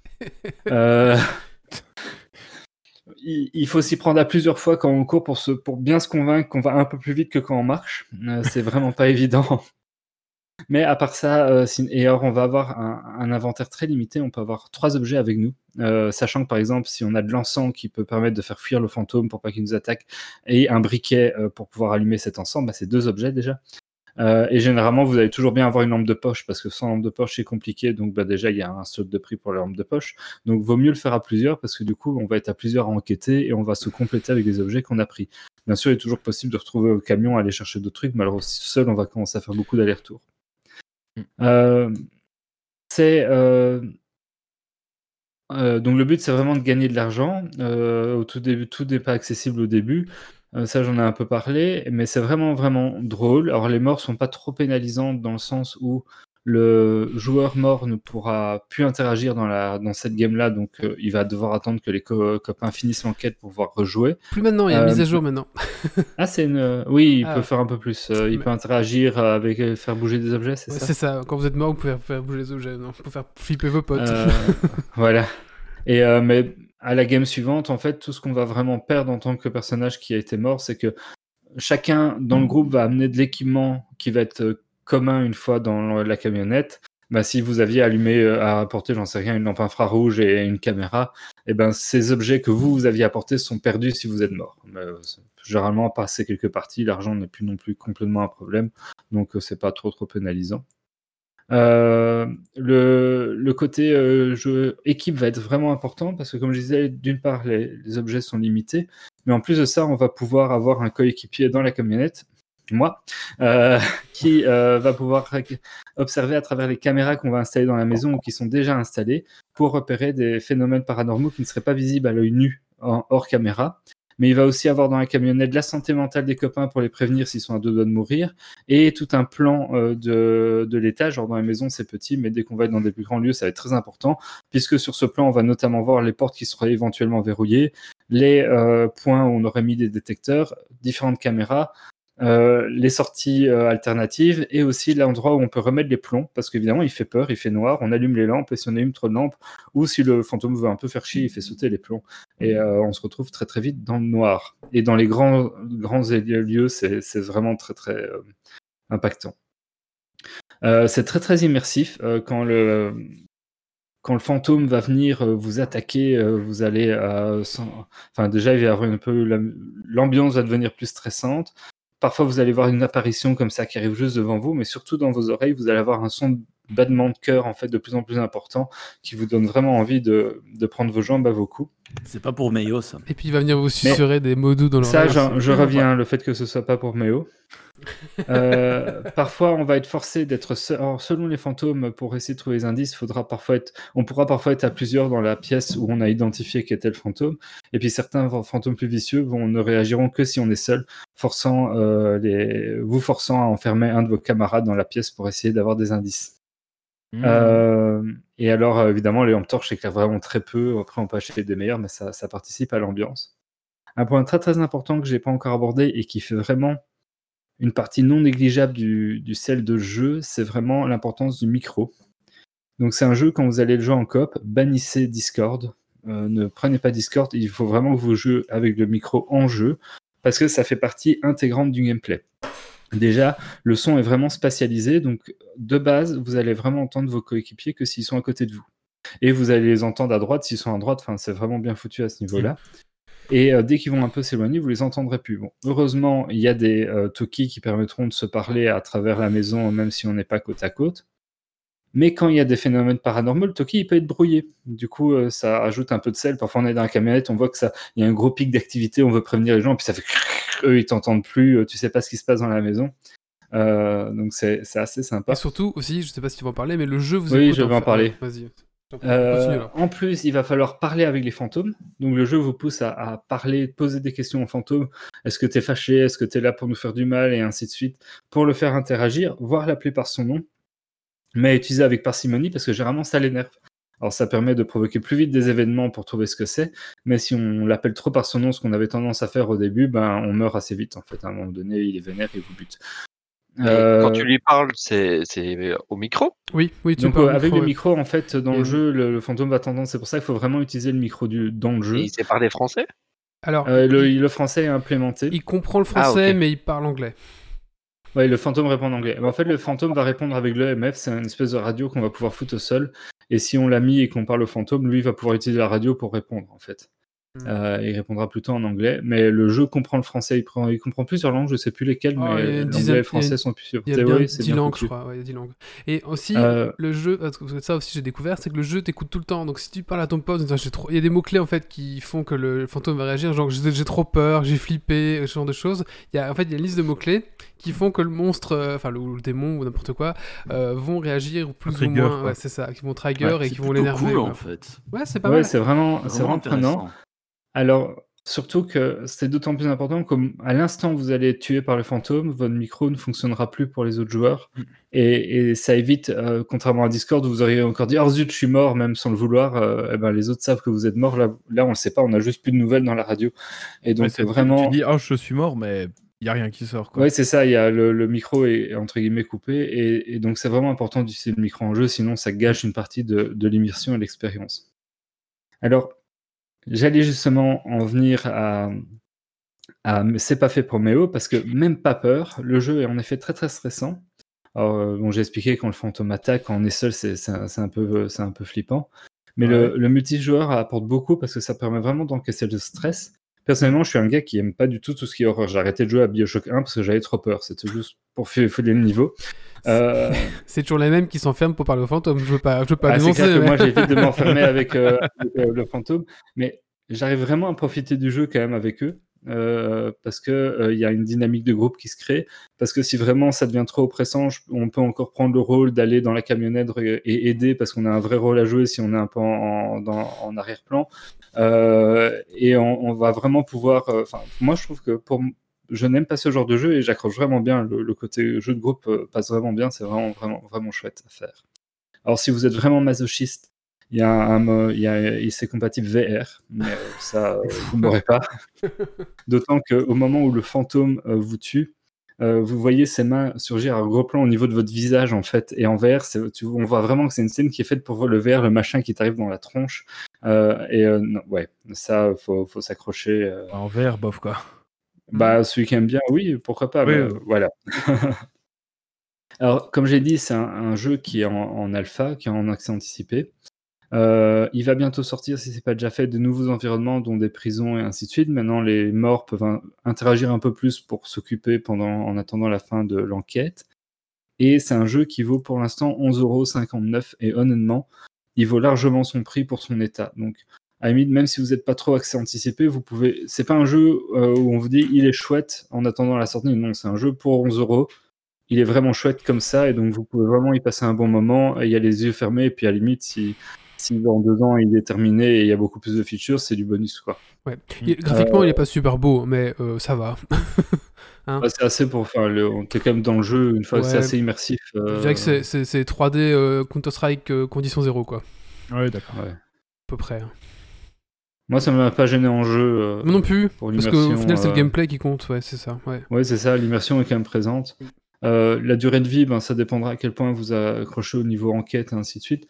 Mais euh, vous en avez quand même pour quelques bonnes soirées entre amis euh, en groupe. Et donc, au final, ça a été une très très bonne une surprise pour moi. Moi qui aime vraiment pas les jeux d'horreur, j'ai vraiment très longtemps hésité à, à aller avec eux pour jouer à ce jeu-là. Euh, et puis je me suis dit non, les, dernières, les autres jeux qu'on a fait ensemble, on a passé des bons moments, j'ai envie de continuer à jouer avec le groupe. Et je me suis dit au pire, c'est Steam, donc euh, si après une demi-heure je suis en PLS, ben, je me fais rembourser, je prends pas un gros risque. Et puis finalement, j'ai j'ai vraiment bien accroché, et donc je ne peux que vous le conseiller. Et ça se joue à combien? De 1 à 4. De jusque 4. Et qu'est-ce que vous conseillez? Euh, 4. 4. 3 ou 4. 3 ou 4, je pense c'est bien, c'est rigolo. En plus, il y a une petite dynamique de groupe et on rigole bien. Et, euh, Ouais. Voilà. Faut savoir que en 3, général, ça va encore, je pense. En dessous, euh, tu vas juste te retrouver à commencer à faire beaucoup, beaucoup d'allers-retours, puisque tu es limité dans ce que tu peux porter en objet, et, et ça casse un peu la dynamique de groupe. Donc voilà. 3, 3 ça passe encore. 4, c'est, je pense, vraiment bien. Il est pensé pour 4, je pense. hein. ouais, on est vraiment sur un jeu raclette, c'est-à-dire que tout seul c'est nul, mais à plusieurs c'est bien, quoi. Ouais. Voilà. Écoutez, euh, oui. Euh... Je sais pas si tu veux rajouter des choses, Wally, puisqu'on joue ensemble à ça. Écoutez, non, moi franchement, j'avais vu ce jeu. Donc, euh, en fait, ce jeu a cartonné, hein, sur, notamment sur Twitch. Il faut savoir oui, que le mec, bien. il est, il est tout seul pour faire ce jeu et genre, il en a vendu 2 millions de copies. Enfin, c'est un truc de fou.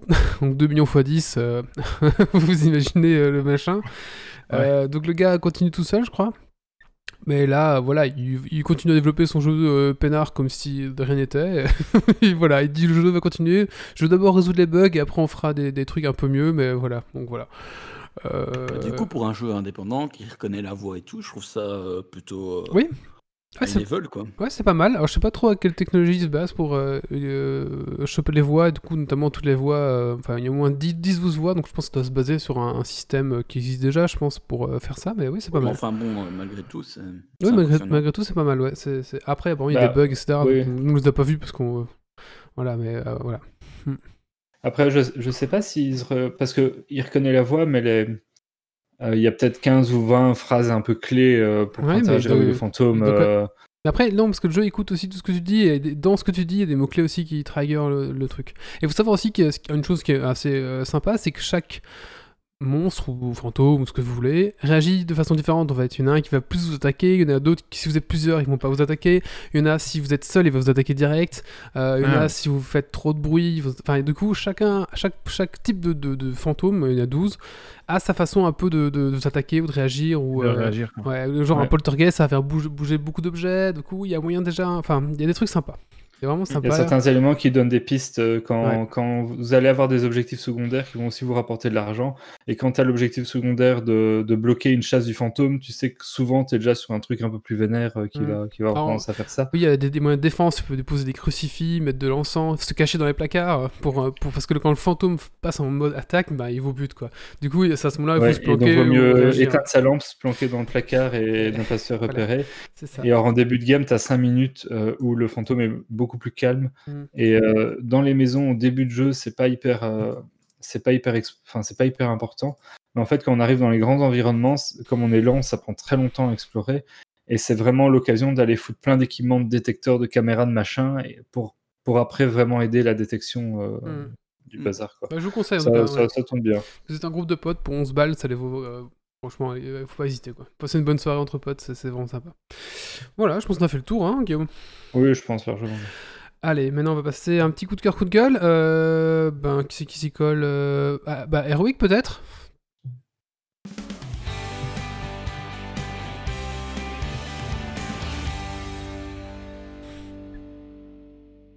Du coup, je dois faire un coup de cœur ou un coup de gueule? C'est ce que tu veux. Tu, tu veux. choisis, tu choisis un des deux. bah, Ça sera un coup de gueule. Vas-y. Ça sera un coup de gueule euh, sur les. Sur, en fait, dans le, dans le jeu de rôle euh, papier, il y a plusieurs personnes aux États-Unis qui commencent à vendre leur service de MJ. En fait, ils disent voilà, euh, moi je peux faire MJ.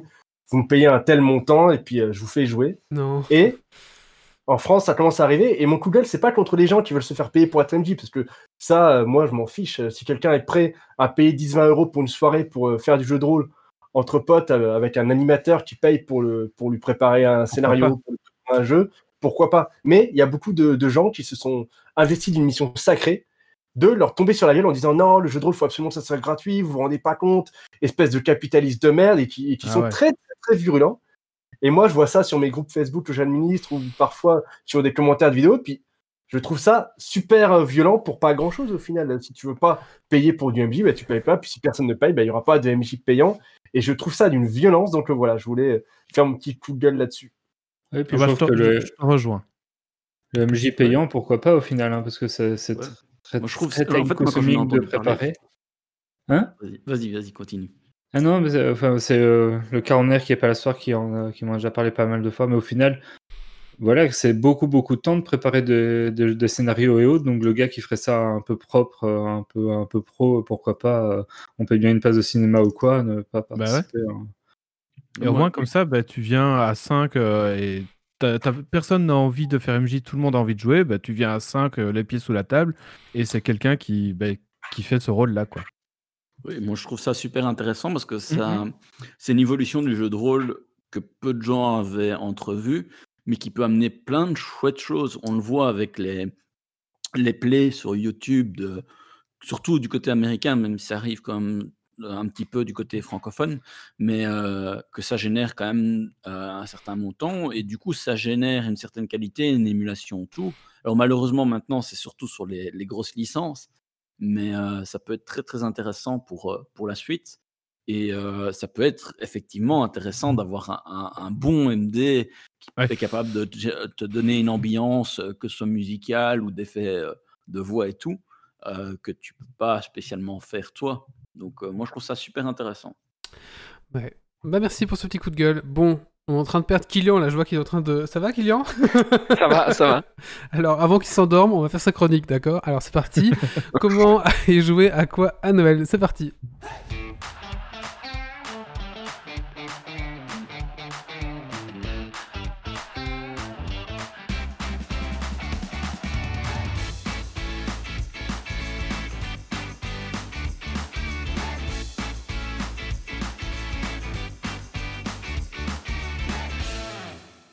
Oui, semaine un peu difficile, et donc. euh, Mais bon. Oui, Euh, car Kylian alors, est en fait Saint-Nicolas.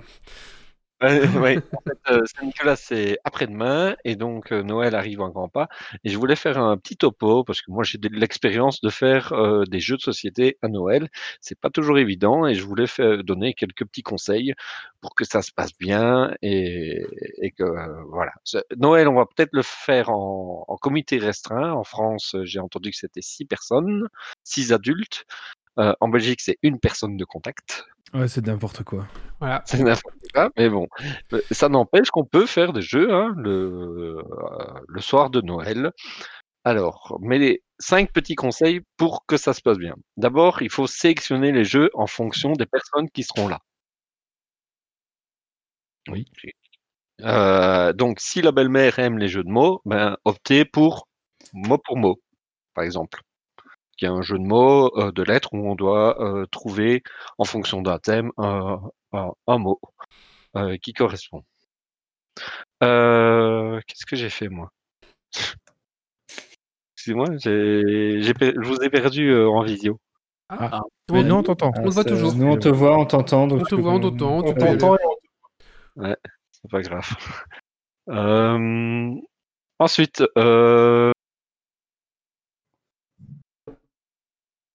ouais, c'est perturbant. Euh, Désolé. Tout, pas tout est ok, tout est ok. Si, si t'es chez vous, t'inquiète pas, tu vas te faire déconnecter bientôt. ouais, c'est ça. Ah non, hein Euh, bah, par exemple, si le, le, le père adore euh, tenter sa chance, ben, optez pour un, un Las Vegas, euh, qui est un jeu de dés euh, euh, où on tente sa chance.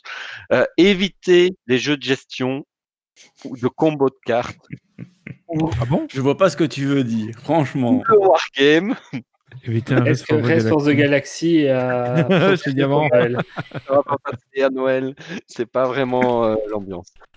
Donc, euh, un autre petit truc, le deuxième conseil, c'est de donner envie subtilement. En fait, si vous arrivez avec gros- vos gros sabots en disant j'ai amené des jeux, on va jouer ce soir, il y a personne qui voudra jouer. Eh oui, c'est vrai. ça. C'est- c'est- Donc, il vaut mieux euh, lors de l'apéritif parler de votre jeu. Ah, j'ai découvert un super jeu, sans dire que vous l'avez amené. hein. Et donc, euh, offrez les jeux aux gens, comme ça, ils auront Ah. envie de l'essayer. Ah, ils les auront envie techniques, les techniques. Attention, ça c'est Ah mais ton, ton jeu là qu'on vient de t'offrir, il a l'air cool. Est-ce qu'on en ferait pas une petite partie? Justement, j'ai dans mon slip mon jeu. c'est ça Ah vas-y, excuse-nous, Euh, vas-y. J'ai- amené les extensions au, au jeu Ah. qu'on t'a offert. Allez, on te... vas-y, explique-nous ta technique. Explique-nous ta technique. très bien en technique. En fait, euh, pour les gens qui, qui, qui n'ont jamais joué ou voilà, le truc à faire, c'est d'amener un jeu enfant. Parce qu'à l'apéro, généralement, les enfants, ils s'ennuient. Tu amènes le jeu, tu, tu fais jouer les enfants, au moins ils s'ennuient pas, tu es tranquille pendant 10 minutes. Et euh, les, les adultes qui n'ont jamais joué, ils se disent Ah, tiens, euh, les jeux de société, c'est quand même bien, hein, on s'amuse bien. Donc, en idée comme ça, amener un petit arc euh, ARGH, donc euh, ce petit jeu-là, Arc, qui est un super jeu, ça se joue en 15 minutes, les, les enfants aiment beaucoup. Euh, ou euh, le labyrinthe magique, un jeu de mémoire, un grand classique. Euh, Ça me fait rire, vas-y, euh, c'est intéressant la technique pour apporter le jeu de société à Ouais, bah ouais. Noël. La, la manipulation du jeu de société. Un, un- un petit service compris aussi qui plaira à tous les enfants. ah, oui, c'est un, ouais. chouette Si aussi. vraiment vous êtes roublard, vous arrangez pour que la box lâche, comme ça il n'y a pas d'internet, pas de GSM, ils n'ont pas le choix. Pas. Et tu fais en sorte que ta maison soit une cage de Faraday, comme ça il n'y a même pas de 4G. Ah bah tu vas chez Wally, faire Voilà. Noël, hein, la, la box saute, euh, il n'y a pas de 4G, il n'y a plus qu'à sociétés. Alors, je vous ai retrouvé, donc ça vient en visu. Euh, Ah. donc, euh, troisième conseil, sélectionnez le moment où sortir le jeu. Ah. Le, sorti- le meilleur moment, le top top moment, c'est entre le plat et le Et le dessert. dessert. Bah oui. Parce que si vous le saurez à l'apéro, de toute manière, tout le monde s'en fout, euh, tout le monde sauf les cadeaux, c'est vraiment pas. Et si vous le sortez à l'apéro, ça va casser l'ambiance. Après le dessert, vous risquez d'avoir des fatigués. Tandis sous, que- hein. Ouais. Euh, C'est c'est ce qu'on dit, des Après fatigués. le troisième pouce, Après le, le, le plat principal, tout le monde sera content de faire une pause avant d'attaquer la bûche. Et donc, euh, c'est voilà.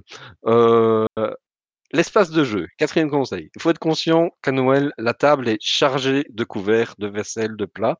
Et donc, Et la si table vous du salon aussi. Plastifiez vos jeux. Ouvrez vos yeux, vos cheveux, mais si vous n'y mettez pas du sien, la table, elle va pas se débarrasser toute seule. Et donc, aidez l'hôte de maison à, à débarrasser.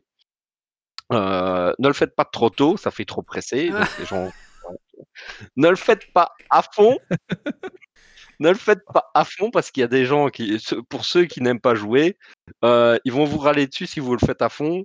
Et Ils aiment bien, je sais pas, généralement les gens qui n'aiment pas jouer, ils aiment bien garder la vaisselle devant eux pour discuter. Oui, ou, prendre un troisième service. Tu fais, mais tu t'es déjà resservi deux fois. Oui, mais c'est la troisième, j'ai encore faim.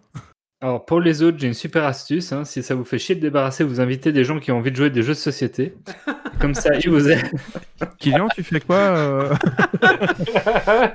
On a droit à inviter une personne en Belgique. Kylian vient un peu. Voilà. Et Kylian, il va faire la tournée de, de la Belgique euh, le 24.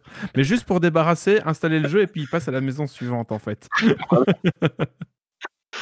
Euh, alors, cinquième conseil, capter l'attention pour l'attention, l'explication des règles. Et ça, c'est, c'est, jamais évident. Et en fait, il y a un truc qui se passe toujours, c'est vous allez commencer l'explication de règles, il y a une discussion sur la politique qui commence. Ouais, oui, ça. Vous savez pas la couper en fait. Vous savez pas la couper. Le mieux, c'est pas dire couper, c'est de euh, s'insérer dans la discussion, raconter n'importe quoi, et puis dire bon, je vous explique les règles. voilà. Donc euh, ça, c'est le petit conseil. Euh, sinon, euh, pour les jeux, en... ça c'était cinq petits conseils. Mm, Par, par rapport aux jeux à prendre euh, lors d'un repas de famille, euh, Noël, que ce soit Noël pour autre chose. hein. Euh, ce qui marche le plus, c'est le quiz sous forme de party game. Donc, si vous avez des jeux de quiz comme Time's Up ou tu te mets Pursuit? Non, Trivial Pursuit, c'est chiant. Les questions sont pas Mais tu te mets combien, par exemple, le, le- le jeu qu'on a déjà fait en Dragon Quiz Point, point le, tu te mets combien il a un plateau Ah oui. En fait, vous n'avez pas besoin du plateau, vous prenez simplement les cartes et vous êtes tranquille dans le fauteuil euh, à le faire. Le Hmm. Time's Up, par exemple, la, la phase de mime, euh, il y a des gens qui sont gênés de faire la phase de mime. Donc, euh, sautez cette, étape-là et faites simplement euh, deviner les personnages qui sont déjà, c'est déjà un exercice en soi. Euh, en second, les jeux dynamiques où la mauvaise foi règne. Euh, ça, ça, ça marche très bien en, en ambiance. Euh, par exemple, euh, j'ai ici Profiler. Donc Profiler, euh, le sous-titre c'est Chewbacca ou Shakira, fe- ferez-vous le bon choix Donc ça c'est un jeu coopératif où en fait on va évaluer un personnage en fonction de, de quelque chose. Par exemple, est-ce que Batman est plutôt du genre à manger bio? Plus ou moins vrai sur une échelle de 10 à moins 10. Euh, les jeux d'association d'idées, ça, ça marche aussi très bien. L'excellent Just One, euh, dont j'ai déjà parlé. Mhm. Euh, euh, j'ai aussi en idée comme ça, il y a Yes qui est chez Blue Cocker, qui est pas très connu, mais qui marche bien, qui est une association d'idées sur base de deux images, d'une paire d'images. Ça marche bien parce que dans celui-là, on peut, euh, c'est votre voisin qui vous dit quelle paire d'images faire deviner, et en fait, vous pouvez lui faire un retour à l'envoyeur quand vous avez vu, quand il essaye de vous piéger, en disant non, c'est toi qui le, qui le fais. C'est très sympa comme principe. Mm. Euh, sinon, en plus classique, les jeux stop ou encore, où les gens tentent leur chance. Ça, ça, ça marche aussi. Euh, Can't Stop est un grand classique, mais il y a un plateau, c'est un jeu de dés. Ça- Can't Stop est un un bon candidat. Euh, Coloretto aussi. Les jeux à identité cachée, ça j'ai remarqué aussi, les gens apprécient beaucoup. Euh, par contre, éviter le Wanted, il est vraiment trop long pour un, soir de Mais Noël. surtout, le Wanted est complexe parce qu'il y a plein de, de rôles différents et donc Oui. du coup, euh, souvent on- les gens s'y perdent et comprennent pas et quand ils n'ont pas l'habitude, ben voilà. Euh, préféré plutôt Shadowhunter. Ou pourquoi pas, euh, vu que l'ambiance un peu spéciale de, de ce Noël, euh, Secret Hitler. Donc, euh, voilà. Un petit Alors, C'est est- l'ambiance, hein. Secret, Secret Hitler, c'est la bonne ambiance. hein. Ouais, c'est ça. Et- Euh, Et, surtout si vous voulez partir sur de la politique. hein. voilà. Là, Le point Godwin de Noël. ah oui, là, clairement. Là, clairement, on y va. Euh, les Pour roll and l'apéro. ride, les roll and ride, donc c'est ces petits jeux où vous lancez des dés, vous notez sur une fiche. Euh, ça, l'avantage lors d'un soir de Noël, c'est qu'il n'y a pas beaucoup de matériel, donc euh, vous n'avez pas besoin de débarrasser la table pour faire un roll and ride. donc, euh, par contre, ne choisissez pas un trop complexe, euh, très futé ou welcome to, c'est vrai. C'est trop complexe pour euh, pour le voilà pour euh, surtout qu'il y aura peut-être des enfants qui voudront y jouer et ça il faut, faut prendre des jeux accessibles euh, avec euh, pour les enfants.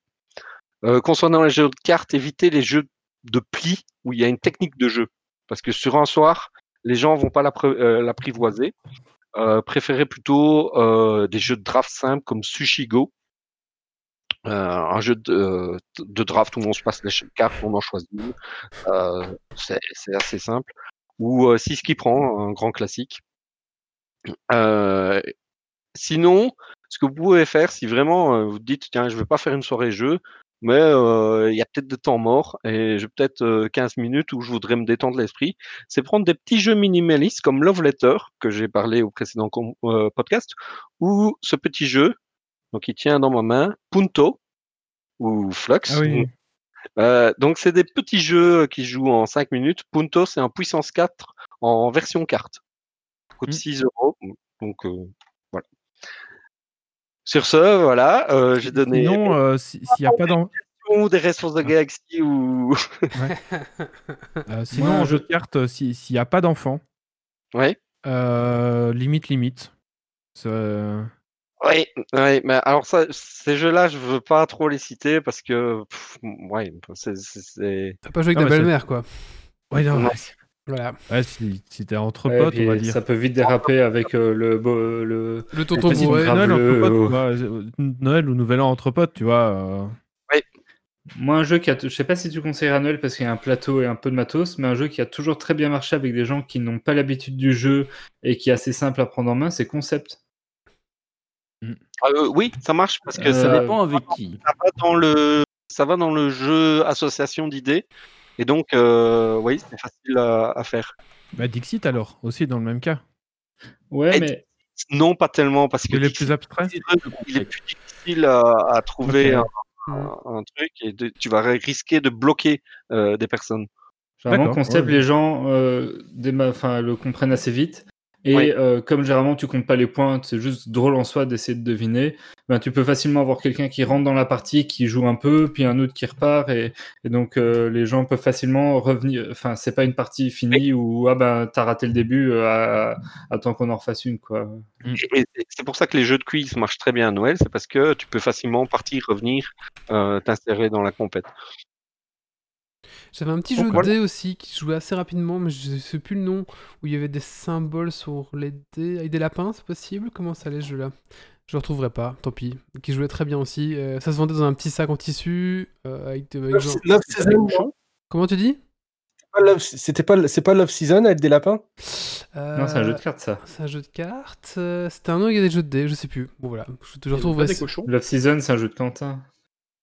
Oui. Ouais. Ouais, de Quentin, ouais. Ah oui, c'est vrai qu'il y a Love Season. Mais Est-ce que c'est Love Season, ça joue facilement? Oui, je pense aussi, ça avait l'air assez. Oui, c'était Oui, simple c'est encore assez, oui, simple à prendre en Après, main, pour le trouver, c'est peut-être plus compliqué. Par contre, Love Season, je sais pas si on... je sais pas. Voilà. Mais en tout cas, c'est intéressant euh, la façon d'amener euh, le jeu. Et c'est vrai que, euh, enfin, euh, moi j'aime bien. Comment? Est-ce que tu joues à Noël euh, en famille? Euh, non, mais ah, par contre, je, enfin, j'adore jouer aux jeux de société, mais je déteste les gens qui, dès le début de la soirée, c'est vrai, arrivent et disent euh, on va jouer, tu vois. Euh, Ouais. J'aime bien me dire bon, on verra bien, tu vois. euh, j'aime bien aussi, mais j'ai- j'aime bien jouer. Une, fois que je suis dedans, en fait, je suis, je suis très content en général. Ça, ça- J'en redemande quoi. Euh, mais c'est vrai que les gens qui qu'on voit arriver depuis l'apéro, qui ont déjà pris leur jeu de société, tu dis bon, euh, doucement quoi, tu le, vois. gars, le gars qui arrive avec sa boîte de zombies, tu fais bon. Ouais, c'est ça. Alors, alors toi, euh, on verra. Mais euh, sinon, en famille, non, je joue pas trop aux jeux de société. Ça dépend des groupes d'amis, en fait. Euh, bah, quand je, je vais chez le coloc, oui. Euh, Oui, là, Ouais. Je suis sûr qu'on va sortir Ouais, un jeu de société et qu'on va faire un truc, ouais. mais, euh, Moi, j'ai une famille qui est très joueuse, mais par contre, ma famille euh, à moi, euh, ils sont pas très joueurs. Donc, euh, tu vois, en fonction, ben, je sais que je peux, je peux amener des jeux ou, ou moi. mhm. nous, dans la famille, on a banni les jeux de société et tous les jeux en tout genre. Parce que, Parce qu'on C'est parce que, tout Parce le monde. dit- WoW et pas le reste. Non, non, non, parce que tout le monde dit que euh, tout le monde triche. Alors tout le monde dit non, personne ne triche, moi je triche pas, mais toi tu triches, non, mais voilà. La dernière fois, on a fait un repas de famille, on a fait un karaoké. Ils Ouais. ont triché au Il y a eu karaoké. Il y a eu des fiches qui ont été déchirées de rage. D'accord. Ah ouais. drôle. Ah ouais, Donc même. euh, voilà, non, le- le le but c'est de tricher. non, ouais, si, il y a Monopoly pour les tricheurs. Mais ce qu'il y a, c'est que tout le monde maintient que personne ne triche, alors de a qui cartes. trichent, mais tout le monde dit euh, moi je triche pas. Enfin voilà, bref, c'est. euh, Les, les jeux de société en famille, on. C'est non. Mytho. C'est c'est des choses que tu fais aussi euh, euh, en, en famille ou pas du tout? Enfin, Je sais pas si c'était des jeux de société en fait. Erwick Ouais, on n'a pas bien compris le début. Attends, on n'a pas, on a- T'es- t'es Pardon, j'avais pas fait gaffe que c'était. on n'a pas compris le début. ouais. Oui, on n'a pas compris le début, euh, comme fille à couper. Donc euh, je disais, euh, est-ce que euh, toi, de, de ton côté, en famille, euh, jeux de société, pas jeux de société, enfin je sais pas si c'était jeux de société, d'accord. Je fais beaucoup moins de jeux de société que le jeu de rôle parce que j'ai pas le temps pour aller les jeux de société et les jeux de rôle et je préfère le jeu de rôle. Et en famille, je fais pas beaucoup de jeux de société parce qu'on on, on est une famille de, de mauvais joueurs et de tricheurs aussi. Ah bah tiens. Enfin, surtout moi en fait. Je suis, je suis le Ah roi bah. des mauvais joueurs donc je joue, je joue pas avec les gens sinon je les énerve. J'aime pas perdre. Au moins le jeu de rôle, il n'y a pas de perdant, il n'y a pas de gagnant. Je suis tranquille, je vais embêter personne. Mais le jeu de société, à partir du moment. Si, la- la- Noël dernier, on a fait un trivial poursuite, mais pareil, j'aime pas perdre. Surtout que c'est de la faute de, de mon équipier ou de mon équipière et pas la mienne. Enfin bref, je suis pas très agréable à jouer aux jeux de société. Donc en général, je joue une fois, j'énerve les gens, j'arrête de jouer. Ou, on- ou- ou pire, on arrête de jouer avec moi parce que je suis trop chiant. Mais non, je fais peu de jeux de société. Ou alors, il faudrait des trucs coopératifs. Ah oui, Ouais. ça, il y en a, il y en a, hein, ça existe. Hein. Il y en a, il y en a des chouettes. des trucs coopératifs. Et encore, en coopératif, je pourrais mettre la faute sur l'autre euh, quand on perd. Quoi. Peux peut-être utiliser les mêmes techniques pour amener un jeu de rôle au repas de Noël en... avant le dessert. Si tu fais ça, je dis chapeau. hein. Ouais, franchement, Je- J'ai trop les gros sabots, moi. Comme tout le monde sait que je vis jeu de rôle, je dors jeu de rôle, que j'ai une chaîne. Enfin, je parle jeu de rôle tout le temps, donc au bout d'un moment, on me voit arriver de loin. Ah a- Eh, euh, vous faites rien, jeu- vous voulez pas faire Non. Il y a un jeu de rôle comme ça, c'est apéroliste, euh, où en 5 minutes, euh, tout le monde a sa fiche de perso en pré-tiré, et c'est fait pour euh, faire du jeu de rôle à l'apéro. Et une partie, dure, une partie dure 15-20 minutes. D'accord. C'est apéroliste, c'est ça? Apéroliste, ouais. Et il y a soit en fantasy, soit euh, plutôt euh, Lovecraft, D'accord. euh, Cthulhu. Bah, en tout cas, merci euh, Kylian, c'était intéressant Euh, comme euh, chronique, ça Noël à tous les joueurs. oui, c'est vrai. Euh, bah, on se revoit encore d'ici là, on se revoit encore Ouais. avec un, un podcast avant Noël, mais En deux ouais, semaines, en effet. dans deux semaines, tout à fait. Allez, petit coup de cœur, coup de gueule. Grumpy, tu dis colle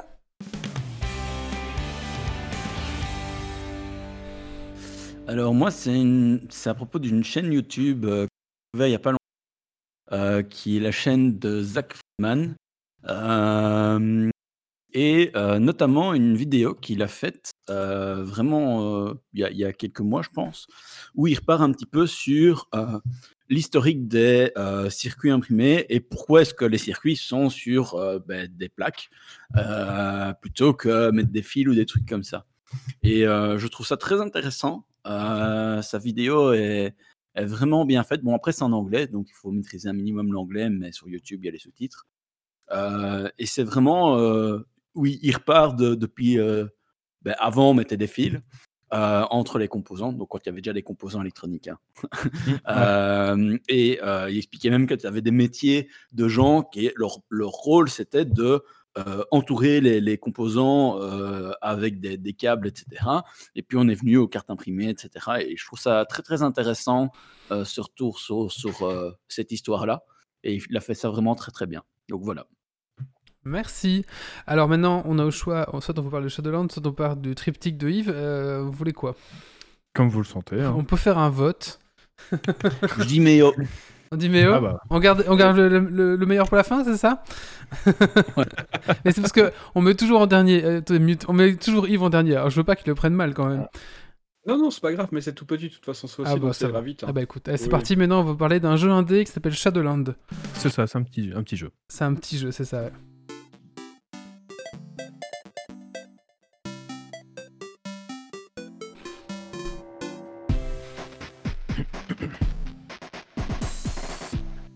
Eh bien, Shadowlands est euh, la huitième extension d'un jeu sorti euh, en 2004 euh, ou 2005, hein, ça dépend. L'extension de World of Warcraft qui est sortie le 24 novembre 2020. Cette fois-ci, nos pas nous guide hors des royaumes mortels pour rejoindre celui des morts, qui s'intitule L'Ombre Terre. L'histoire est la suite directe de l'histoire qui s'est passée durant Battle for Azeroth. On part à la poursuite de Sylvanas qui a déchiré le voile entre la vie et la mort. Et là, on découvre que les âmes des morts sont redirigées dans un endroit appelé l'antre, un lieu où seules les âmes les plus effroyables se retrouvent pour une éternité de tourments. Dites-vous bien que Garrosh n'y est même pas. Alors, Garrosh, c'est euh, c'est un trou du cul fini euh, pour ceux qui ont pas suivi l'histoire, mais voilà, il est même pas dans un lieu où les âmes sont torturées pour l'éternité.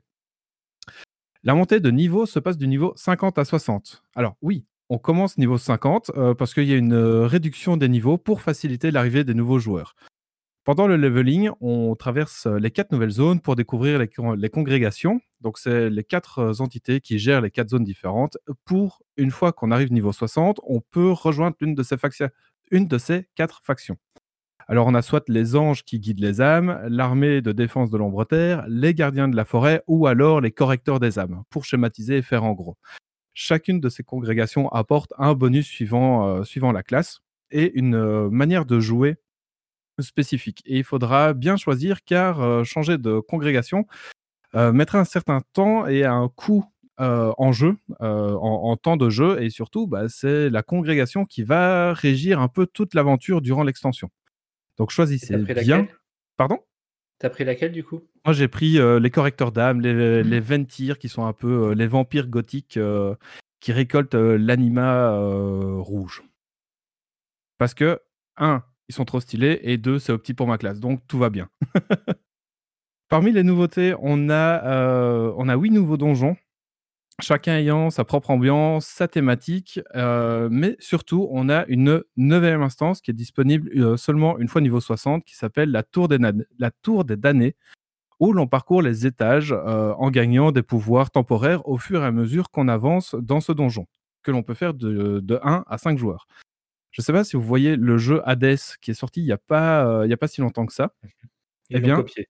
Eh bien, c'est euh, Hades dans WoW Oui. et avec son personnage.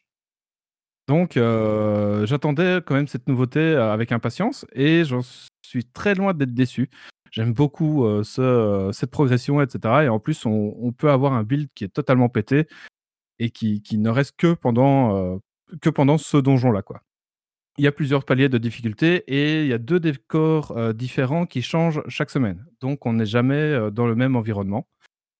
Il y a un raid qui sortira le 9 décembre, qui conclut la première partie de l'histoire, on va dire, qui, qui apporte pas mal de mécaniques de boss euh, intéressantes. Je ne vais pas les détailler ici parce qu'on ne va pas rentrer dans le détail de, chaque boss.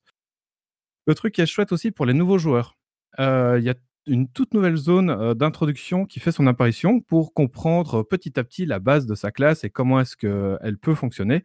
Et ensuite, on part sur le continent de Kultiras pour l'Alliance et de Zandalar pour la Horde pour suivre l'histoire de Battle for Azeroth afin de comprendre les implications de cette nouvelle extension.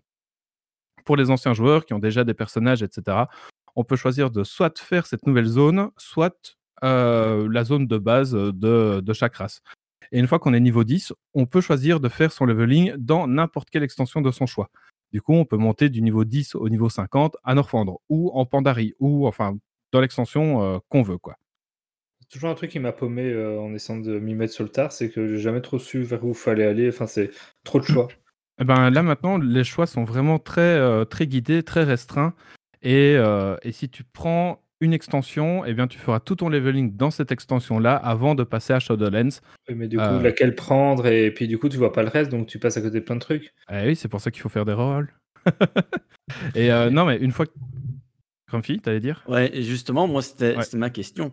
C'est, euh, wow, ça, ça, ça a un tellement gros background. Mhm. Comment est-ce qu'un nouveau joueur peut embarquer? Parce que, En fait, sérieusement, à moins d'être guidé, euh, En, en fait, quand tu es nouveau joueur, justement, tu es, pris par la main avec la zone de base. Ensuite, on t'amène de force, on va dire, dans l'avant-dernière extension où tu suis l'histoire, etc. Et puis, tu arrives à Shadowlands où euh, c'est la suite de l'histoire, en fait. Mais est-ce que t'as tu as les clés pour comprendre parce que tu n'as pas eu tout le reste avant? Je pense que tu as les clés, oui, parce que c'est une nouvelle zone. Après, tu ne sauras pas exactement le background de tous les personnages, etc. Mais ils sont quand même bien présentés à Battle for Azeroth pour la suite de, de Shadowlands, quoi. Wally, on t'entend pas ton Oui, je, dis que t'as du assez euh, ouais. Tant que tu dans le, le- enfin, tant qu'on est sur le truc euh, spécial noob, Ouais. tu, veux- tu, le nouveau joueur, tu lui co- conseilles de démarrer quoi dans la nouvelle zone de départ et de faire ça dans quelle extension, sa montée de niveau? Et justement, il n'aura pas le choix. En fait, le nouveau joueur, il sera dans la zone de départ, puis il ira dans Battle for Azeroth, puis il ira Ah, dans Shadowlands. Donc le, le choix de la de l'extension qu'on veut, c'est que quand c'est un deuxième personnage ou- Exactement. Ou euh, un deuxième ou un troisième, etc. Quoi. Et euh, ouais, c'est ça. C'est uniquement pour les, pour les nouveaux qui, qui ont plus joué depuis très longtemps aussi, pour euh, ceux qui, les anciens qui reviennent, on va dire. euh, Il y en a beaucoup? Euh, oui, oui, oui, il y a, il y a beaucoup de, de nouveaux joueurs et comme à chaque fois, un, un début d'extension, c'est le meilleur moment pour, euh, pour reprendre parce que tout le monde commence avec ses connaissances à zéro et, euh, et tout le monde démarre sur le même pied d'égalité. Bon, forcément, si tu as X mille heures de jeu derrière, tu, tu vas beaucoup plus vite as- assimiler. Mais, euh, mais j'ai un groupe euh, d'amis qui, euh, dont beaucoup n'avaient jamais joué à WoW et en fait, ils, ils surkiffent cette extension. Quoi. Ils ont vraiment découvert WoW avec cette extension-là et, et ils aiment vraiment bien. Quoi. Et en plus, on peut jouer, il n'est pas, pas nécessaire d'être, de faire partie d'une grosse guilde pour partir en raid. On peut faire les donjons en mode normal, les donjons en difficulté donc 1, en difficulté 2 ou en difficulté 3. Mais le fait de faire en difficulté 3 ne t'apporte pas une histoire supplémentaire si tu le fais en difficulté 1. Donc tu peux très bien faire les donjons en difficulté 1, puis après les raids aussi ont différents paliers de difficulté. Et si tu le fais en difficulté 1, ben, tu auras l'histoire complète aussi. Donc tu n'es même pas obligé d'être dans une grosse guilde pour pouvoir bénéficier de toute l'histoire de l'extension. Ce qui n'était pas forcément le cas avant, du coup. Ce qui n'était pas du tout le cas avant. Ouais, euh, il y a depuis fin Cataclysme euh, la recherche de raids qui est disponible pour pouvoir profiter justement de, euh, de tous les raids et de tout, tout le contenu très facilement accessible. Quoi. Je rajouterais que une fois qu'on est niveau max, on n'a absolument pas le temps de s'ennuyer. Il y a énormément de choses à faire. Il y a des world quests, il y a des quêtes annexes aux zones, parce qu'on a une trame principale dans, les quatre zones, mais il y a une flopée de quêtes qui ne sont pas nécessaires à faire pour progresser dans, l'histoire. On a la tour des damnés, on a des donjons, on a des champs de bataille. bref, il y a 15 milliards de choses à faire. euh, et du coup, pour- moi, ce que je fais, c'est je me connecte, je fais deux, trois quêtes par-ci, deux, trois quêtes par-là, un champ de bataille, un donjon. Et, euh, et il est 2 heures du mat et je suis en mode merde, faut faut que j'aille dormir. Euh, donc voilà, ça annonce une très bonne extension, euh, même si après 10 jours, c'est un peu trop tôt pour porter un, un jugement. Mais il y a pas mal de choses qui s'annoncent quand même vachement mieux implémentées que, que n'étaient les nouveautés de Battle for Azeroth. Après- Voilà pour moi. Après, toutes les extensions extensions WoW dans les trois premiers mois sont bien. Après, ça déchante un peu, non? Ah, ça dépend. Je- Lé- Légion, par, exemple, euh, est une des meilleures extensions pour moi et euh, j'ai pas déchanté, euh, je- sauf à la fin où euh, j'en avais. euh, Enfin voilà, c'était un peu répétitif, etc. Mais pendant très longtemps, c'était euh, c'était vraiment classe quoi. D'accord. Un peu répétitif, après combien de temps aussi? Après jeu. deux ans. Oui, en y, en y jouant euh, tous les En y soirs. jouant 40 tous les heures semaine.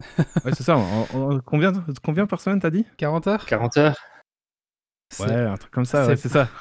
C'est ça. Donc, Voilà, je pense en- que en- quel jeu ne serait pas répétitif après cette durée-là? C'est ça. En, Ouais, tout bah, devient par exemple, répétitif en fait. bah, par exemple là, j'ai j'ai calculé mon temps de jeu sur Battle for Azeroth, je suis à 1800 heures de jeu, donc forcément, Et en après tout 1800, c'est un peu, c'est un peu répétitif, oui. On ne demande pas un joueur WoW en tout. ça ne se fait En pas. C'est comme demander l'âge à une dame. c'est pareil.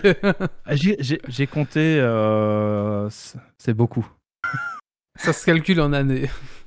En année. Euh, ça se calcule en plusieurs années même. Voilà, pas, enco- pas encore en Voilà. décennie, mais, hein, mais euh, Non, quand même. C'est sorti 15 ans. Si j'avais joué 10 ans sur les 15 ans, euh, quand même. Mais euh, il y, a- il y a- il y a plusieurs années au compteur, ouais. ouais, année, année de temps de jeu, toi, c'est un truc de fou quand même. Ouais. Euh, bah écoutez, merci Méo. Mais avec Euh, plaisir. Alors, qui n'a pas fait son coup de cœur, coup de gueule encore? Doc, c'est ça? Et moi, moi aussi. Ah bah on va faire Doc, on, fera, on fait Doc, on fera. Toi, tu viens de parler. Oui, Bon, euh, j'ai galéré à trouver hein, parce que comme je fais que du Star Citizen et ces temps-ci, mais euh, ça va être cool cœur. C'est un truc qu'on a déjà parlé, notamment Grumpy. C'est le roman de Altered Carbon euh, qui est très très chouette et que je viens de terminer hier. Et donc voilà. Si vous avez bien aimé la série, que vous aimez bien la science-fiction, conseille les vous pouvez y aller, c'est chouette. Je, oui, ben il y a le premier chapitre du tome suivant à la fin du bouquin que je dois entamer ce soir, donc je vais tester ça. Mais voilà, vous pouvez y aller, chouette roman, voilà. Si tu veux, je les ai euh, chez moi. Oh, je chopais ça en e-book. Ok. j'ai- j'ai- retrouvé mon tweet. Si jamais j'ai 730 jours de jeu en Ah ouais. 13 ans. Pas mal. C'est- Et on parle de, de, de jours de 24 heures, on est bien Ah oui, d'accord. Oui, oui, oui. On, on- on compte, euh, ça fait euh, 17 520 heures de jeu. Voilà. Voilà. Voilà, voilà. Imagine tout ce que t'aurais- tout ce que tu aurais pu apprendre pendant ce temps-là, toi. Tu aurais pu apprendre euh, trois langues. Il y a des gens, ils, viennent, ils deviennent multimillionnaires avec ce temps-là, euh, mais où je vais- Ah, nous, on n'a pas fait mieux, hein, mais Hervé, Moi, je sais. est-ce que tu, et tu joues à WoW, Hervé? Ou toi, est-ce que tu as déjà joué à WoW? J'ai joué à WoW il y a super, super, super, super longtemps. D'accord, ok. J'ai- J'avais un prêtre nain, je suis arrivé niveau 38 et euh, moi je trouve ça trop répétitif et trop cadré. Le farming, le tuer des, pe- des, loups, des petits loups, puis des moyens loups, puis des gros loups. J'ai même pas eu le courage d'arriver à un assez haut niveau pour avoir les raids et des, trucs intéressants. D'accord, ouais. J'ai abandonné avant. Même les raids Bah- sont répétitifs. hein. Bah, les raids, ce qu'il y a, c'est que tu te bats contre un script. Donc forcément, quand tu... euh, c'est toujours le même script qui, euh, qui se déclenche. Quoi. Donc forcément, oui, c'est un peu tout le temps la même chose. Merci. Et pour ça, il y, a il y a des PG, tu joues contre des humains. Donc c'est pas, c'est pas des scripts en face. C'est vrai, c'est vrai. C'est vrai. Euh, dernier sujet pour ce soir, et c'est Yves qui va nous parler donc, euh, de son triptyque, notamment euh, parler un peu de l'espace. C'est ça mon petit Yves? Tout à fait. Allez, c'est parti.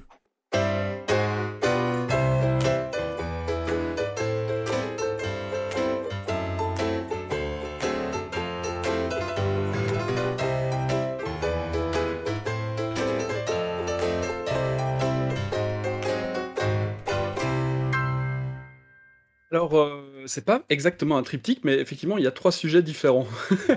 et, je vais vous parler un peu d'espace. Mais d'abord, euh, une annonce de service public. Euh, J'ai un pote qui bosse chez Epic. Donc, Epic, c'est une Real Engine et Fortnite. Qui cherche un artiste technique, euh, infographiste, pour travailler sur l'interface homme-machine pour voiture qu'ils sont en train de développer. Alors, j'ai posté ça sur Facebook, sur la page Facebook de Geeks League. Si vous êtes intéressé pour bosser chez Epic, du coup, et travailler sur leur Human Interface for Car, et ben, euh, contactez mon pote, hein, il cherche vraiment quelqu'un urgemment. Donc euh, voilà. Et c'est travail à distance. Euh, c'est États-Unis, mais c'est travail à distance, donc c'est plutôt pas mal, je trouve. Euh, alors, premier petit sujet, ah, après l'annonce de service public, évidemment. Euh, C'était pour vous parler de la mission chinoise Change E5. Alors, la, mission chinoise euh, Change E5, euh, en gros, c'est. ils ont envoyé une fusée vers la Lune. Et de cette fusée, donc, la fusée est arrivée sur la Lune, il y avait un, satellite autour, il y a un descendeur qui est arrivé sur la surface de la Lune, qui a prélevé des kilos de, roches lunaires, ce qui n'était plus arrivé depuis les missions Apollo. Euh, ce petit engin là qui est en train de creuser et récupérer les samples de Lune est retourné vers le satellite. Et puis le satellite est en train, donc il s'est raccroché au satellite, et le satellite est en train de revenir vers la Terre euh, pour pouvoir le, le refaire, lui faire repasser l'atmosphère et redescendre sur Terre et déposer les euh, samples euh, de la Lune Euh, alors, c'est quand même super impressionnant de voir ça, bon OK, d'accord, c'est 50 ans à presque 50 ans après Apollo, mais n'empêche, c'est bien de revoir ça à l'heure actuelle, ça montre qu'il y a un petit peu d'intérêt, un peu plus d'intérêt pour la Lune, c'est je trouve ça vachement sympa. Ouais, c'est Euh, ce puis qu'on on fait de nos jours avec un bon studio, hein. Bah, on va voir, on va voir parce que s'ils ont ramené s'ils ont ramené des des échantillons de roches lunaires, on va pouvoir les comparer à ce que à ce que les Américains ont ramené. Donc du coup, si c'est les mêmes, bah, ça veut dire que les Américains y ont été et que les Chinois y ont été. Si c'est pas les mêmes, heu Qui n'y a pas été? Aucun des deux n'y a été. C'est vrai, des mais- Bon, mais c'est des Américains et des Al- c'est des Américains et des Chinois, tu vois. Donc je pense qu'ils sont un peu en bataille, enfin en bataille tous les deux pour la suprématie. Bref, Euh, j'aurais tendance à dire que si les roches sont les mêmes, c'est qu'ils y ont été tous les deux. Mais ils vont peut-être essayer de prouver que c'est pas les mêmes. J'en sais rien. Enfin, on verra, hein, mais c'est assez marrant. Sinon, dans, dans le même genre, il y a la sonde Ayuba- Aya- Hayabusa 2 qui revient aussi bientôt, qui est une sonde euh, de l'agence euh, japonaise, la JAXA, euh, qui a été euh, prendre des, aussi des échantillons, mais sur euh, un, un astéroïde. Ouais, tout à fait. Ouais, je l'ai pas mentionné ici parce que c'était plutôt blindé, enfin c'était plutôt principalement sur la Chine, mais effectivement, Hayabusa va rentrer bientôt. Alors la Chine, a- la ES- l'ESA a aidé, donc l'ESA c'est le Euro- European Space Agency, a aidé la Chine pour traquer, bah, pour le tracking en gros, parce que la Chine a des antennes sur leur territoire, mais il en fallait aussi de notre côté pour pouvoir un peu en permanence garder contact avec euh, la mission chinoise, donc c'est plutôt pas mal. Il y a pas mal de coopération là-dessus. Et alors, euh, bon, là, c'est la, la Challenge 5, mais alors la, la Challenge 4, euh, c'était la mission précédente où ils ont envoyé un rover sur la Lune, sur la face cachée, euh, qui a un, bon, un peu baladé, puis qui a pris des photos et aussi des échantillons. Et puis il y avait Challenge I3, et euh, ça, c'était la première mission qu'ils ont faite qui a fonctionné, où ils ont envoyé un, atterrisseur sur la Lune, euh, juste un, atterrisseur fixe, euh, pour de nouveau aussi faire des, des- des choses, enfin des, des tests. C'est plutôt pas mal ce qui se, ce qui se fait là-bas. On va voir, on va voir qui. on- je vois sur les forums qu'on parle de la de la nouvelle euh, ouais la nouvelle bataille pour la lune mais euh, pff, ça me fait rire c'était il y a, il y a 40 ans quoi c'est un peu un peu là mais c'est- je suis vraiment content de voir que que, bah, que ça bouge quoi et que des gens font des trucs là-dessus quoi c'est plutôt pas mal et puis la Chine bravo hein. il y a rien à dire faire une mission pareille c'est quand même pas non plus donné à tout le monde Euh, et alors une autre petite news aussi en rapport avec l'espace, mais un peu différente, et elle est un peu triste celle-là. Euh, vous avez probablement tous entendu parler du, radiotélé- du radiotélescope euh, d'Arecibo à Porto Rico. Non. Euh, il a été rendu célèbre. Il a été rendu célèbre pour son passage dans, ah si, dans James oui, Bond. oui, oui. James Bond, c'était Golden Eyes. euh, je crois que c'était Golden Eyes. Ouais, c'était Golden Eyes. GoldenEye, ouais, ouais. Euh, ouais. Et euh, par la suite, euh, il a été exploité par le, le SETI. Euh, le, le SETI, c'était un projet, c'était un des pro- premiers projets où on utilisait les ressources de, de tous les gens sur Internet, enfin de tous les gens qui participaient, au, qui participaient à ça, évidemment, au projet, Mhm. pour pouvoir faire des calculs et pouvoir traiter les signaux qui avaient été récupérés par le télescope d'Arecibo. Euh, et euh, bah, ça permettait de. Enfin, ils voulaient détecter des signes d'intelligence extraterrestre dans l'espace avec le radiotélescope. Alors, bah, du coup, le radiotélescope, euh, il y a à peu près deux ou trois semaines, euh, a perdu deux câbles. Euh, donc, du coup, la structure était assez euh, mal en point. Il y a personne qui a voulu le réparer. Ah. On sait pourquoi d'ailleurs. Et là, ici, ben, ils ont probablement dû entendre du bruit. Ils ont fait monter un drone pour inspecter les pylônes. Et ben, on a une vidéo de, de tout qui tombe en fait. Donc, le Oh, télescope d'Arecibo est entièrement détruit. Il n'est plus possible d'être utilisé. C'est fini. Ouh. Et il pourra pas être réparé non plus parce qu'il n'y a plus rien. voilà. Euh, je, vous, je vous enjoins à regarder la vidéo parce que c'est c'est assez euh, impressionnant de, de voir ça. Euh, bon, voilà, c'est dommage. C'est dommage pour Arecibo. Bon. Mais bon, on a d'autres on a d'autres bonnes news, donc ouais, pourquoi pas, quoi. Voilà, c'était tout pour euh, mon petit triptyque Mais de, il en de manque cette un, non? fois-ci. Il y en manque un? Bah, c'était le- l'annonce de service public. Ah oui, c'est vrai. Ah oui, tu l'avais- ok, ok, ok, d'accord. Ouais, ok. ouais. Bah, le truc, c'était euh, Mr. Prepper, mais c'était le, le, le fameux petit jeu. euh. D'accord. Donc c'était pas encore un vrai triptyque, vous avez remarqué.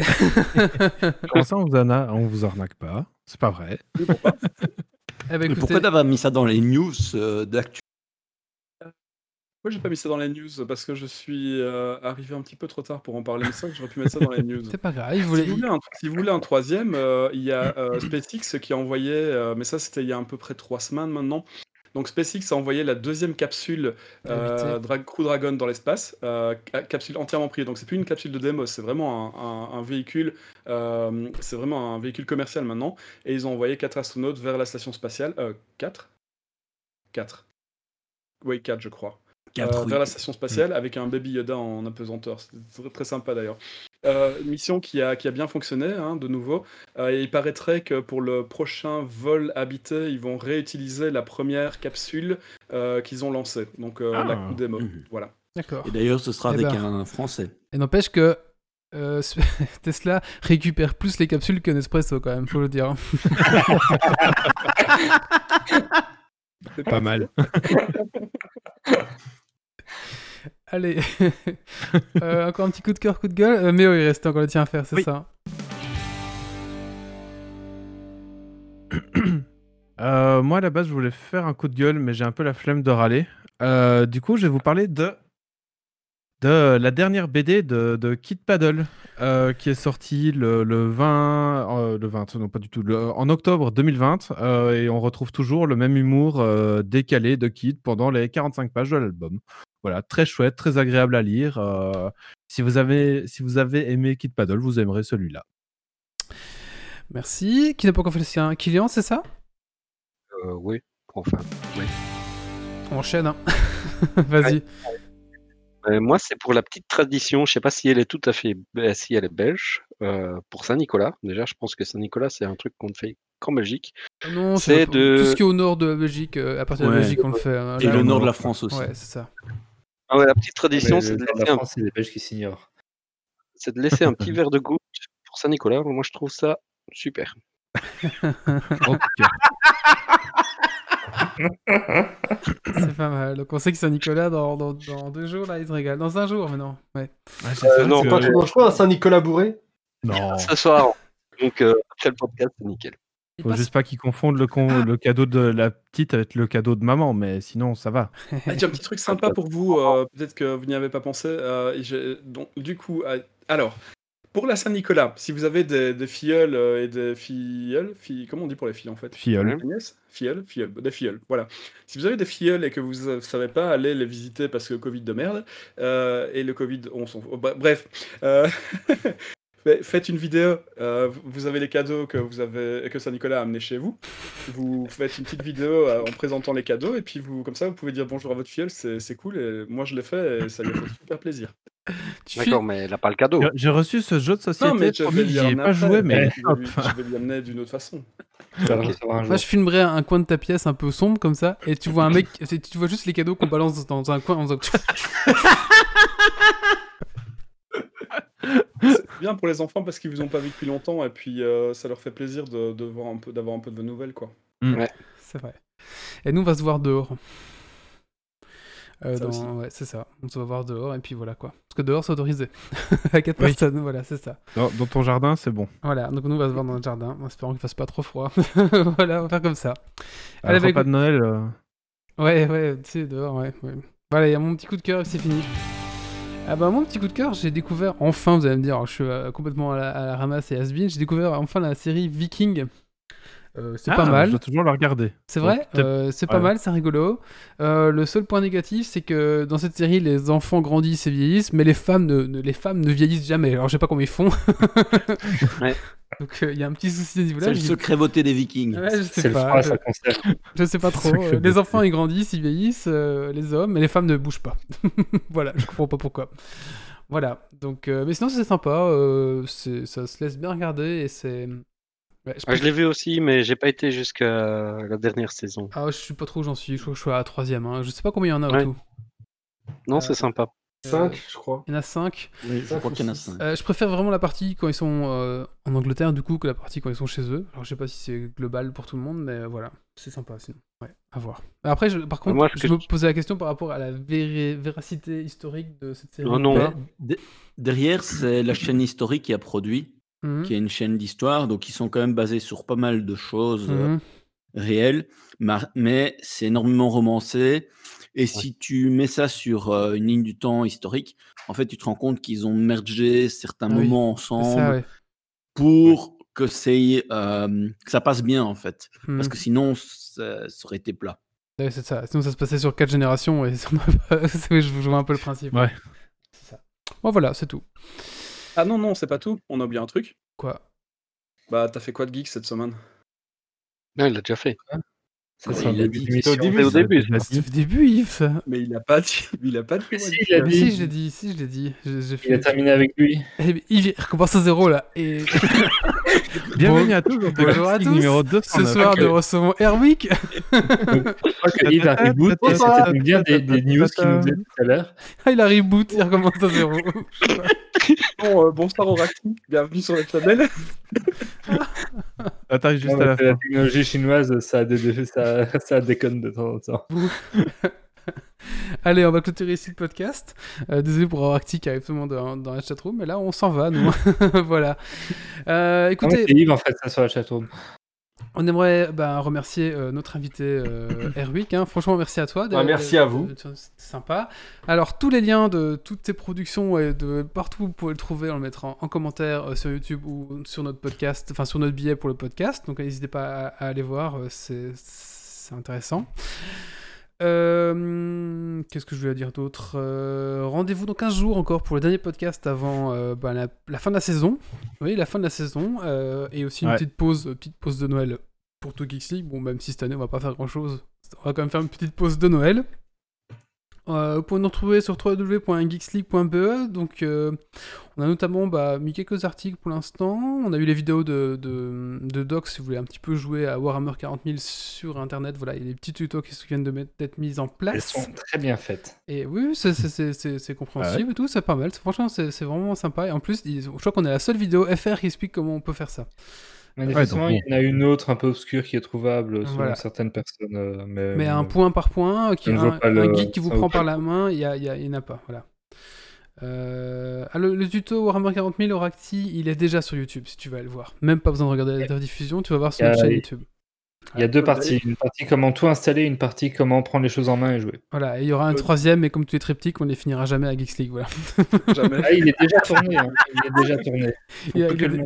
Voilà, il est pas encore là, mais oui. Euh, oui. D'ailleurs, si vous êtes sur YouTube et que vous avez réussi à nous écouter jusqu'au bout, n'hésitez pas à cliquer sur le petit bouton abonnement et euh, petite cloche. Bon, comme ça, euh, c'est Oui. aussi bien pour nous. hein. Voilà, c'est ça. C'est vrai, c'est vrai. et on a de la marchandise. Et maintenant, on gagne un petit peu d'argent dessus. Mais avant, c'était pas le cas. Ah oui, de la marchandise, oui, on, on vend pas, on vend pas des côtelettes de porc, on en vend des geeks, des, des pulls Geeks League en effet. On a une boutique, la boutique geek, euh, vous pouvez avoir le lien sur notre site et euh, des, des petits boutiques. Voilà, si vous voulez vous faire plaisir euh, pour Noël, de toute façon, euh, voilà, hein, Noël cette année ça va être un peu naze. Bah achetez des, des, des goodies euh, Geeks League tout simplement, des, des petits pulls, des petits machins, Ouais. c'est sympa. Ils sont sympas, franchement.